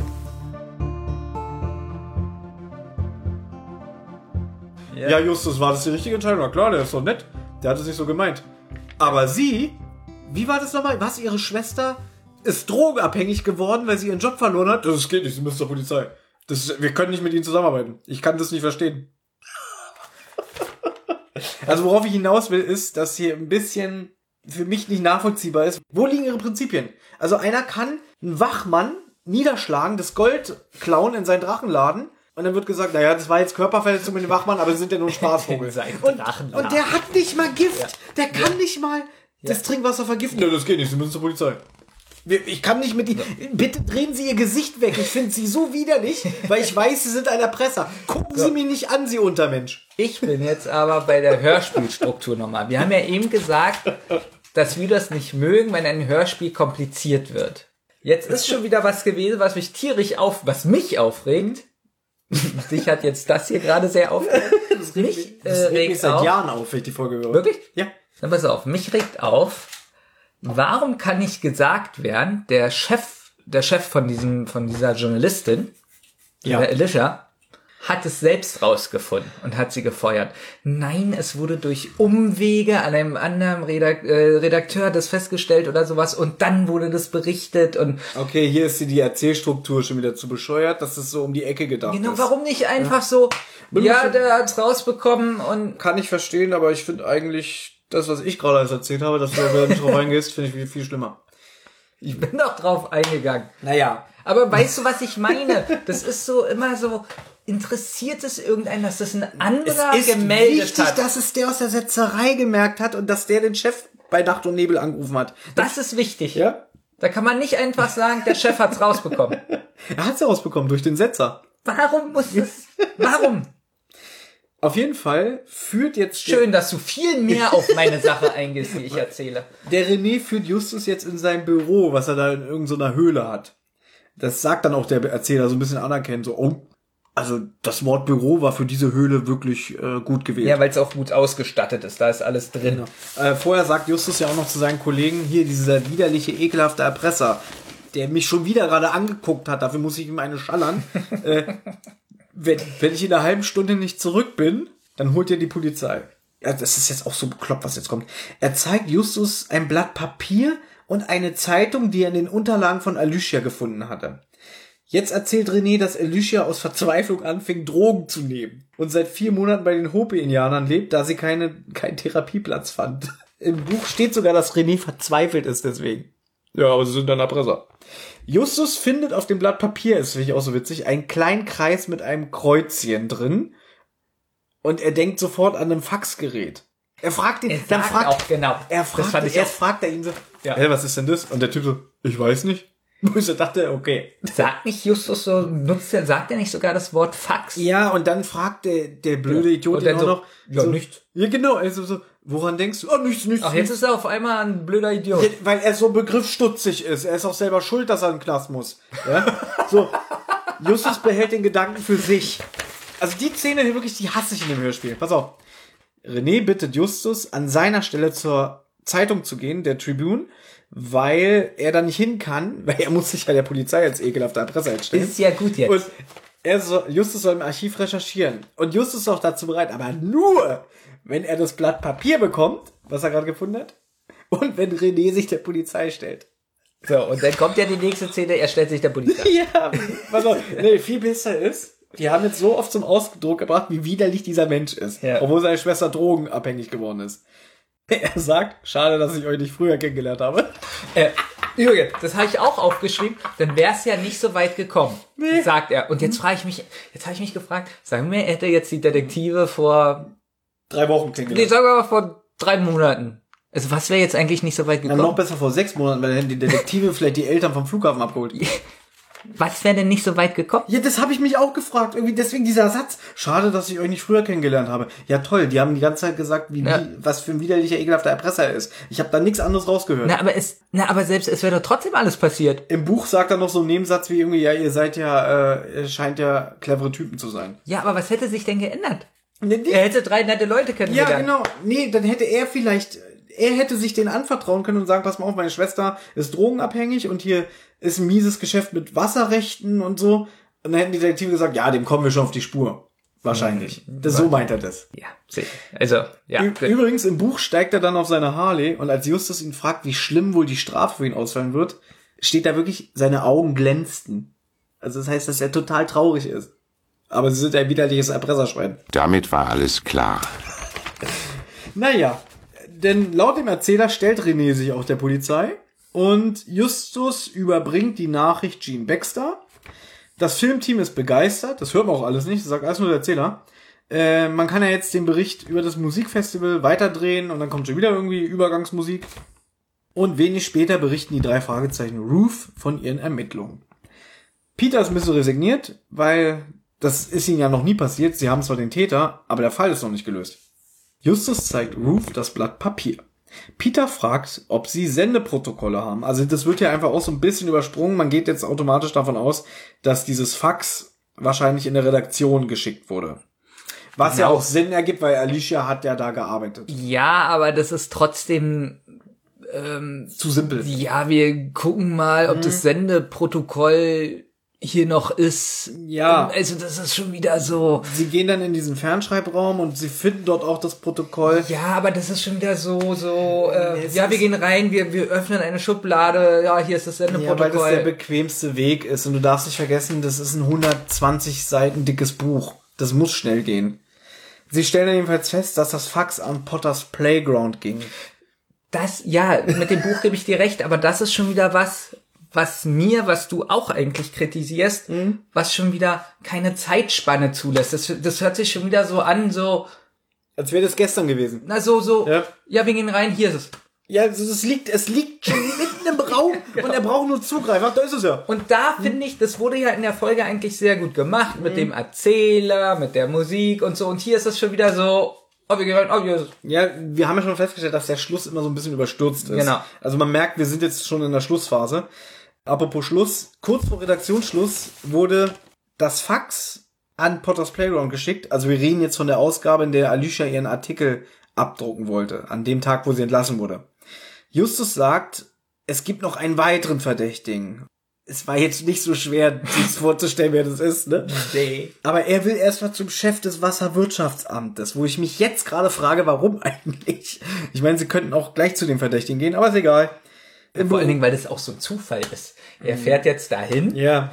geht ungefragt ins Büro rein. Woher wusste er eigentlich, dass... Na, also er ist bei John Bear im Büro. Na, das ist jetzt auch so bekloppt. Ja. Sie sind im Büro vom Wasserwirtschaftsamt. Dort treffen sie auf den Leiter. Das ist eine junge Schwarze. Ach, Und das dann- kommt ja auch noch, stimmt. Dann ist so ein bisschen Geplänkel, so dieses, wir wollen Mr. Brown sprechen. Nee, ich bin Mrs. Brown. Wer ist denn euer Chef? Wir haben eine Chefin, Mrs. Baxter. Wo ich so dachte, irgendwie, das ist schon wieder so, so, auch so aktuell, dass man heute immer darauf hinweisen muss, nein, es gibt auch starke Frauen in so In Positionen. meinen Augen hätte man diese Szene einfach rausschneiden können. Ja. Du, du, du hast eben gesagt, na ja, es wird schon wieder so gehetzt. Aber diese Szene kann auch raus und eine andere darf hier ein bisschen länger Ja, sein. Was es- ist denn an der es- Szene jetzt wichtig? Es reicht doch, dass es eine Frau ist, dass darauf noch so hingewiesen werden muss. Ich finde, Ja? da, da ist gar nichts wichtig. Das kann einfach raus. Ja. Oder hat die Szene was Wichtiges? Außer, dass sie sagt, ja, da sind öfter so eine Vermutung und äh, dass da was nicht stimmt. Und Na, Justus will jetzt eigentlich nur noch mal wissen, also er fasst die Ereignisse der letzten Tage zusammen und Joan Brown, so heißt die, erzählt, dass es immer wieder Gerüchte um einen verbotenen Handel mit Wasserrechten gibt. Dann möchte Justus wissen, warum Waltons Firma stillgelegt wurde, wo ich auch dachte, das ganze Hörspiel immer nur so gefragt, was ist eigentlich mit Walton? Da wird ein Satz gesagt. Dann sind sie später wieder irgendwo, was ist eigentlich mit Walton? Dann gibt es eine Zusatzinformation, weißt du? ja, So- aber meines so- Erachtens weiß er doch schon, was da ist, warum Ja. es geschlossen wurde. Warum will er das jetzt noch Ja, mal wissen? genau, er hat gegen irgendwelche Auflagen verstoßen, Genau. es gab einen Unfall und jetzt sagt diese Joan Brown vom Wasserwirtschaftsamt auch nochmal, es gab Probleme mit dem Abwasser. Weil Frau Ruth hat genau Ja. erklärt, warum. Und auf die Frage nach, das habe ich auch nicht verstanden, auf die Frage nach dem Mr. Joubert äh, gerät diese Joan, Joan Brown ins Stocken und dann bricht sie das Habe ich Gespräch auch, habe ich auch aufgeschrieben. Das wird auch, Aber das wird auch im Buch nicht aufgeklärt. Aber guck mal, Ruth hat ihm das ja alles schon erzählt. Ja. Und deswegen kann man für mich diese ganze Szene rausstellen. Sie bringt nichts Neues. Ja. Also nichts. Keine neuen Erkenntnisse. Es wird einfach nur nochmal eine neue Figur eingeführt, Mich wundert, die man auch nicht braucht. Mich wundert, genau, mich Ja. wundert das sogar, dass die eingeführt wird mit einer Sprecherin, die diese Rolle spricht, die total anders ist. Und weißt du, wer die Sprecherin ist? Ja, Rebecca Feltz. ja, und zwar, was hat die gemacht? Äh, sie sprach hier das Baby in Dirty Dancing. Ich habe eine Wassermelone getragen. Ah. Du hast nie Dirty hab- Dancing gesehen, Dann ne? habe ich die verwechselt. Gut. Ich habe an Tiffy gedacht.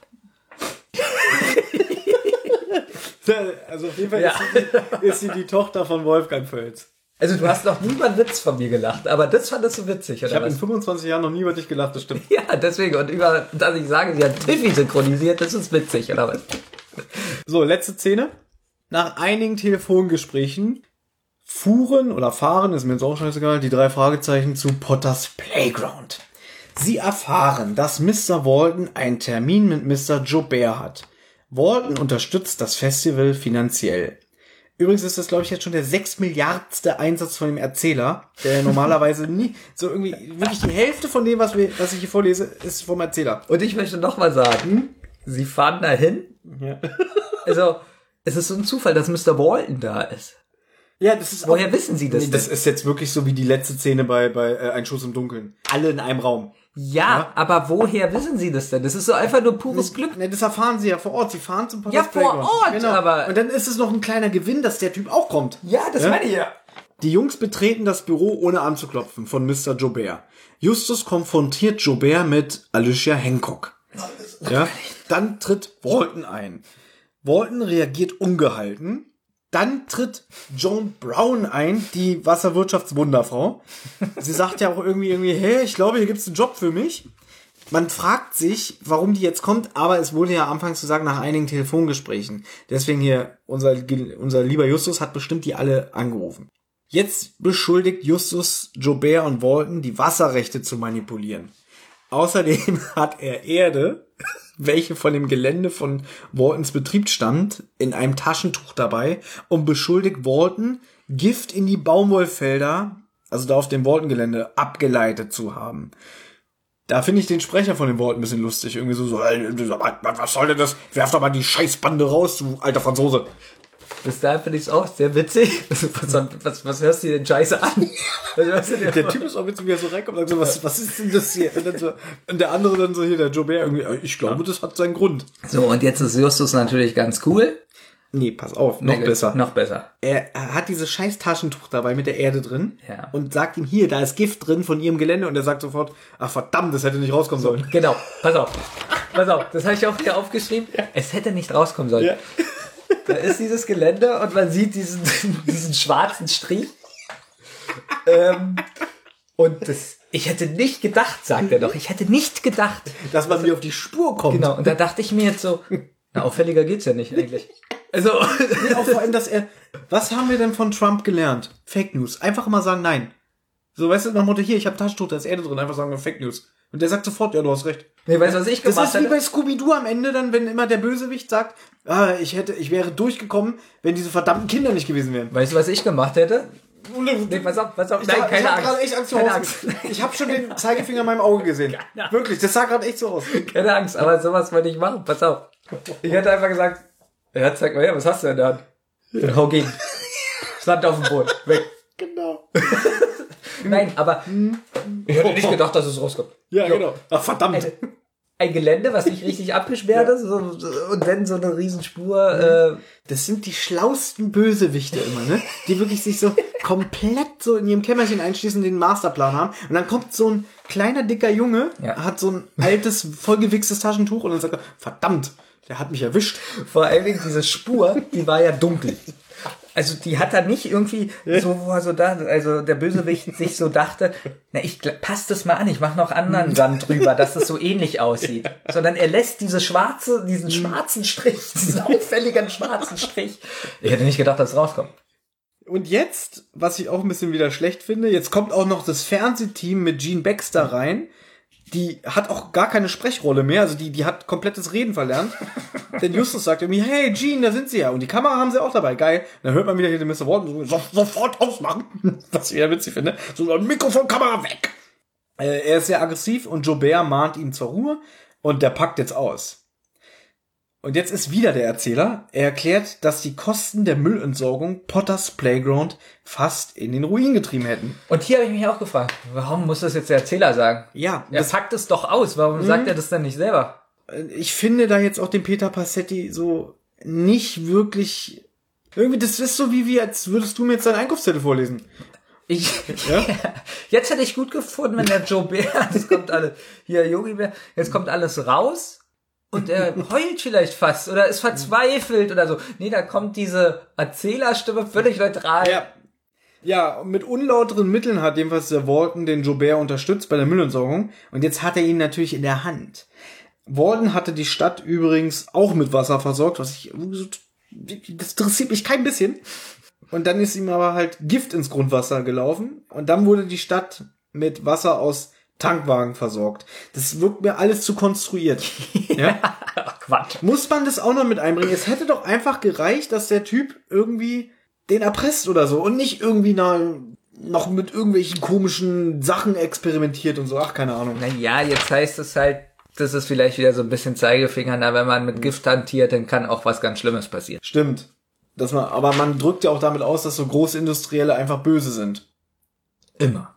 Immer. Immer. Ja. Ich sage nur Benjamin Blümchen. Oder Bibi Blocksberg. Der Sind Bürger, ja, die, sind ja die gleichen. ja, der Bürgermeister, der ist einfach scheiße. Der will immer nur die Steuern erhöhen, um sich einen äh, dicken Dienstwagen zu kaufen. Da gibt's ja wirklich einen richtigen Bericht drüber, ne? Ich weiß. Dass die Von Politik, der Autorin und so. naja, dass die Politik in Über Bibi Blocksberg und Benjamin Blümchen gehetzt äh, dargestellt wird. Aber man muss auch dazu sagen, dass hier die Elfie Donnelly, die Bibi Blocksberg und Benjamin Blümchen erfunden hat, ja auch so eine 68erin ist, ne? Die war ja mit Peter Lustig verheiratet und die beiden haben so eine wilde Ehe geführt. Also so wie du. Naja, Joe Bär wollte jedenfalls, dass alles an die Öffentlichkeit kommt und er hatte dann Alicia mit Informationen versorgt. Dann verließ ihn aber der Mut und Alicia besucht, das sagt jetzt auch Justus, was ich auch schlecht finde, dass sie nicht mal, weißt du, da kommt jetzt Hinz und Kunst in dieses Scheißbüro. Kannst du das jetzt mal beenden? Alicia besucht René im Gefängnis und Joe Bär will jetzt auch später dahin fahren. Und jetzt Ich hab kommt doch noch so ein Lachen im Ohr. Lachen die jetzt nicht ja, natürlich, es kommt noch ein Abschlusssache. Ja. Justus hat aufgrund des Faxes Joe Bär im Verdacht gehabt, wo ich sage, nein. Also wirklich, dass er darauf gekommen ist, das ist äh, Hut ab. Und jetzt kommt noch irgendwie, hat ja geblufft, ne? Du weißt aber schon, dass du dich wieder bei den Fans sehr unbeliebt machst.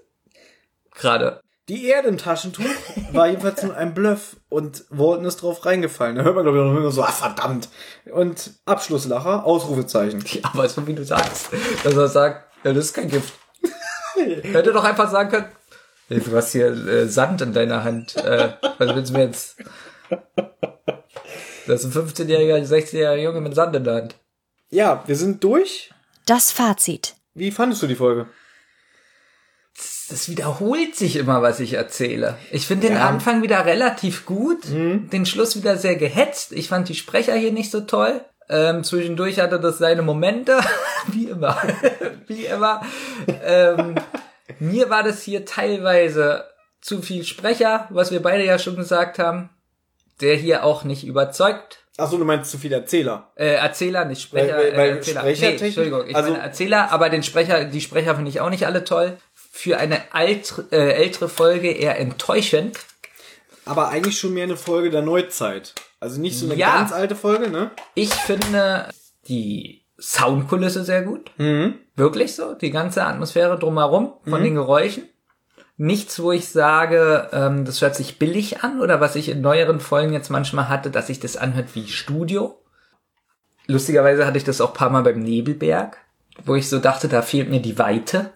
Das hatte ich hier nicht. Ich habe gerade gegen den weißen Kleiderschrank gehauen, weil ich meinen Arm ausgestreckt habe. Weite. Ja, weil das hier so eng ist Ja. Raum. Guck mal, wenn ich den anderen Arm ausstrecke, will ich dein Gesicht treffen, aber das meine ich.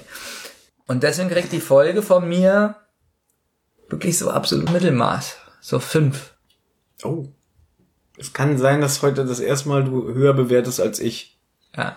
Na, wie gesagt, der Anfang ist doch gar nicht so schlecht. Bist du fertig oder, oder willst du noch was erzählen? Ich nehme mir noch so einen Brownie-Handbutter, wenn ich darf. Also, ich habe eigentlich schon alles äh, fast in der Folge verraten. Also Ja, ich über auch, unsere Besprechung ist es jetzt eigentlich das Fazit, Ja. man wiederholt sich jetzt wieder nur.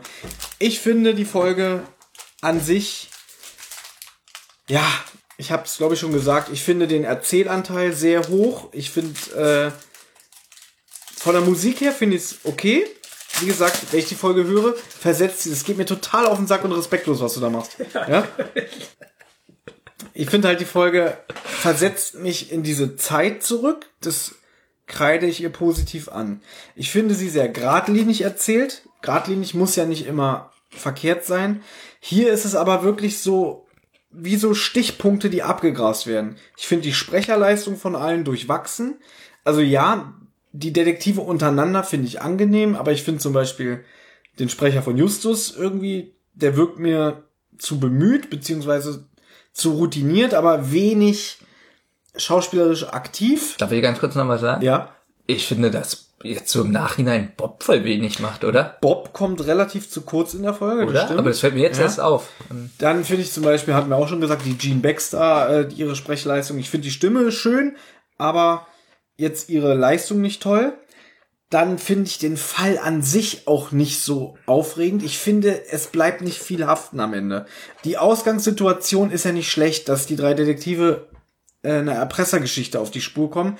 Aber wie es umgesetzt wurde, äh, und wir haben schon gesagt, es gibt nicht wirklich eine Bedrohung, es plätschert alles so vor sich hin und dadurch äh, hört man das so nebenbei weg, aber ich finde, am Ende bleibt wenig Substanz übrig. Die Auflösung ist schon wieder Katastrophe, dieses äh, alle in einem Raum und es wird mit dem Finger auf den Bösen gezeigt und der sagt dann noch so, verdammt, äh, wie kommst du bloß darauf? Du hast ja recht. Die schlimmste Szene des Hörspiels habe ich schon angesprochen, nämlich wenn die Prinzipien der drei Fragezeichen so ein bisschen in Frage gestellt werden, wie sie mit dem Erpresser umgehen. Und wenn man ehrlich ist, ist es eigentlich total tragisch alles mit der Alicia und so. Und dann zu sagen, wie, naja, aber du bist ein widerlicher, ekelhafter Dreckserpresser, du gehörst in dieselbe Zelle wie der, wie der Pädophile da. Das kreide ich der Folge ganz toll an. Ganz toll. Und naja, du schneidest es ja nicht. Ja, und deswegen, ich finde die Folge langweilig und deswegen gebe ich ihr auch nur vier von zehn. Ich fünf. Ja, also für mich ist sie noch unterm Durchschnitt. Wobei, wobei ich dir recht gebe, soundtechnisch und so ist sie gut umgesetzt, aber für mich ist sie Prädikat eingeschlafene Füße. Gut, das war die Zentrale. Wir wünschen euch noch einen schönen Abend. Ja, ich wünsche euch auch noch einen schönen Abend. Ich hoffe, diese erste Folge war, also im Jahr 2020 ein, ein gutes Comeback. Ich glaube, es war, wir waren heute richtig, also wir haben mit ganz viel Gags und Improvisation geglänzt. Ja, die ersten, ich sag mal, die ersten 30, wir können ja mal diese Folge Revue passieren äh, lassen. Ich finde schon, man merkt uns jetzt so eine gewisse Routine an, wie wir die Folge besprechen. Also, dass wir wirklich einen roten Faden haben und ja, ab und zu mal ein bisschen stocken, aber trotzdem gut durch die Folge moderieren und leiten. Ja, allerdings Ja. fällt mir auf, wenn die Folge, und das ist in vielen Folgen, in der Mitte so langsam nachlässt, Dann lassen wir auch auch wir ein bisschen nach. nach, weil Ja. wir merken, oh, wir müssen uns da jetzt so durchwursteln Mhm. und, und uns konzentrieren, weil das jetzt schon wieder kompliziert wird. Aber das ist ja auch was, was wir schon intern gesprochen haben, dass wir denken, irgendwann wird sich ja dieses Konzept hier abnutzen, ne? Weiß ich nicht. Weil wir persönlich haben das Gefühl, ab der Mitte lässt es manchmal nach, was wir hier machen. Also ich hätte ja einen Vorschlag, konstruktiven. Wir Ja. machen das so, dass während wir eine Folge besprechen, habe ich als zentrale Erfinder und äh, Leiter dieses Podcasts das Recht, dir einfach eine mittendrin zu schallern. Aber du weißt nicht wann. Ja, nie. Ich sag mal so, Ja. das setzt dich unter Druck, weil du denkst, es könnte jederzeit soweit sein. Mhm. Und einfach, ich glaube, das wäre auch unterhaltsam für die Hörer, dass sie denken, wann ohrfeigt er ihn endlich? Weißt du? Das ist ja gut, weil ich ja gleich Rotz und Wasser auf und dann würde ich dasselbe machen mit einem Fußtritt. Einfach so zwischen bestimmten Minuten. Aber wohin? Ins Gesicht Das sage ich nicht. Das, das ist bei mir die Überraschung. Ja. Also was haltet ihr denn davon? Apropos, ich würde jetzt, ich würde sogar gerne noch ein bisschen mit, weiter mit dir quatschen. Das tue ich auch gleich, aber in einem anderen Podcast-Format. Deswegen müssen wir leider jetzt hier Schluss machen. Leider. Ja, aber wir beide sehen uns in zwei Minuten schon wieder. Vorher gehe ich mal auf Toilette. Wir Nee, können ja ähm, den zentralen Hörer mal sagen, was wir heute bei äh, Rotz und Wasser besprechen. Und zwar, Na, Fußtritt ins Gesicht. genau. Ich fange an. Nein. Außerdem ist es auch Quatsch, weil Rotz und Wasser wird vorher veröffentlicht. Ach, ist ja jetzt auch scheißegal. Interessiert kein Mensch. Interessiert auch keinen. Sie sind eh schon wieder alle weg und Ja. Und haben bestimmt wieder keinen Daumen da gelassen Nee, und keinen. Kommentar Also- und ich freue mich, dass ich diese Folge mit dir besprochen, bes besprochen habe, besprechen durfte, weil jetzt ist sie weg vom Tisch. obwohl mir das ja trotzdem Spaß gemacht hat, mal wieder mit dir aufzunehmen. Jo. Alles klar. Ähm, wir bedanken uns für eure Aufmerksamkeit. Wir hoffen, euch hat das hier heute ein bisschen Spaß gemacht. Lustigerweise haben wir immer an, am Ende von so einer Besprechung immer ein ganz schlechtes Gefühl. Und wenn man dann die Folge hört, denkt man, ach so, scheiße war es ja doch nicht. Aber jetzt habe ich es ausgesprochen, es wird scheiße sein. Also meine Gefühlslage ist gerade, also wenn wir uns jetzt mal Punkte geben müssten, vier. Nö, also ich fand dich eigentlich aufmerksam und adäquat heute. Es liegt aber auch daran, dass du noch relativ wach bist. Äh, Das kann sich gleich ändern, weil es wird ja mal später. Also ich würde dir so ja, eine 6,5 geben Das geht ja. von der Ich Leistung. finde, du hast heute relativ wenig Infos so, so, so drumherum eingebaut. Naja, ich fand aber die Folge hat auch nicht so viele Infos hergegeben. Na, ich fand so jetzt so, wir haben die Buchnummer nicht genannt. Doch, habe ich. Wir haben, äh, siehst du, du hast ja gesagt gerade, ich war sehr aufmerksam. Gut, also ich moderiere jetzt wirklich ab, weil das bringt hier nichts mehr. Jetzt wird's langsam schlimm. Ähm, ja, wir wünschen euch noch einen schönen Abend, schönen Morgen, schönen Nachmittag, je nachdem, wann ihr das hier hört. genau. Und, Und ein erfolgreiches vergesst nicht, neues Jahr. uns Geld zu schicken. Oh Gott, oh Gott. Nein, das war Spaß. ja. Tschüss. Tschüss. Ihr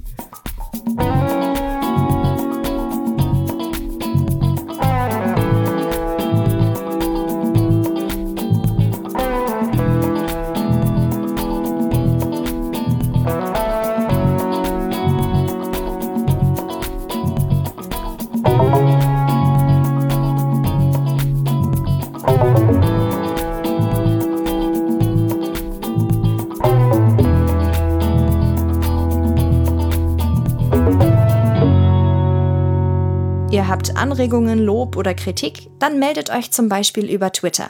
Schickt einfach eure Nachricht an zentrale-die oder wasserrotz.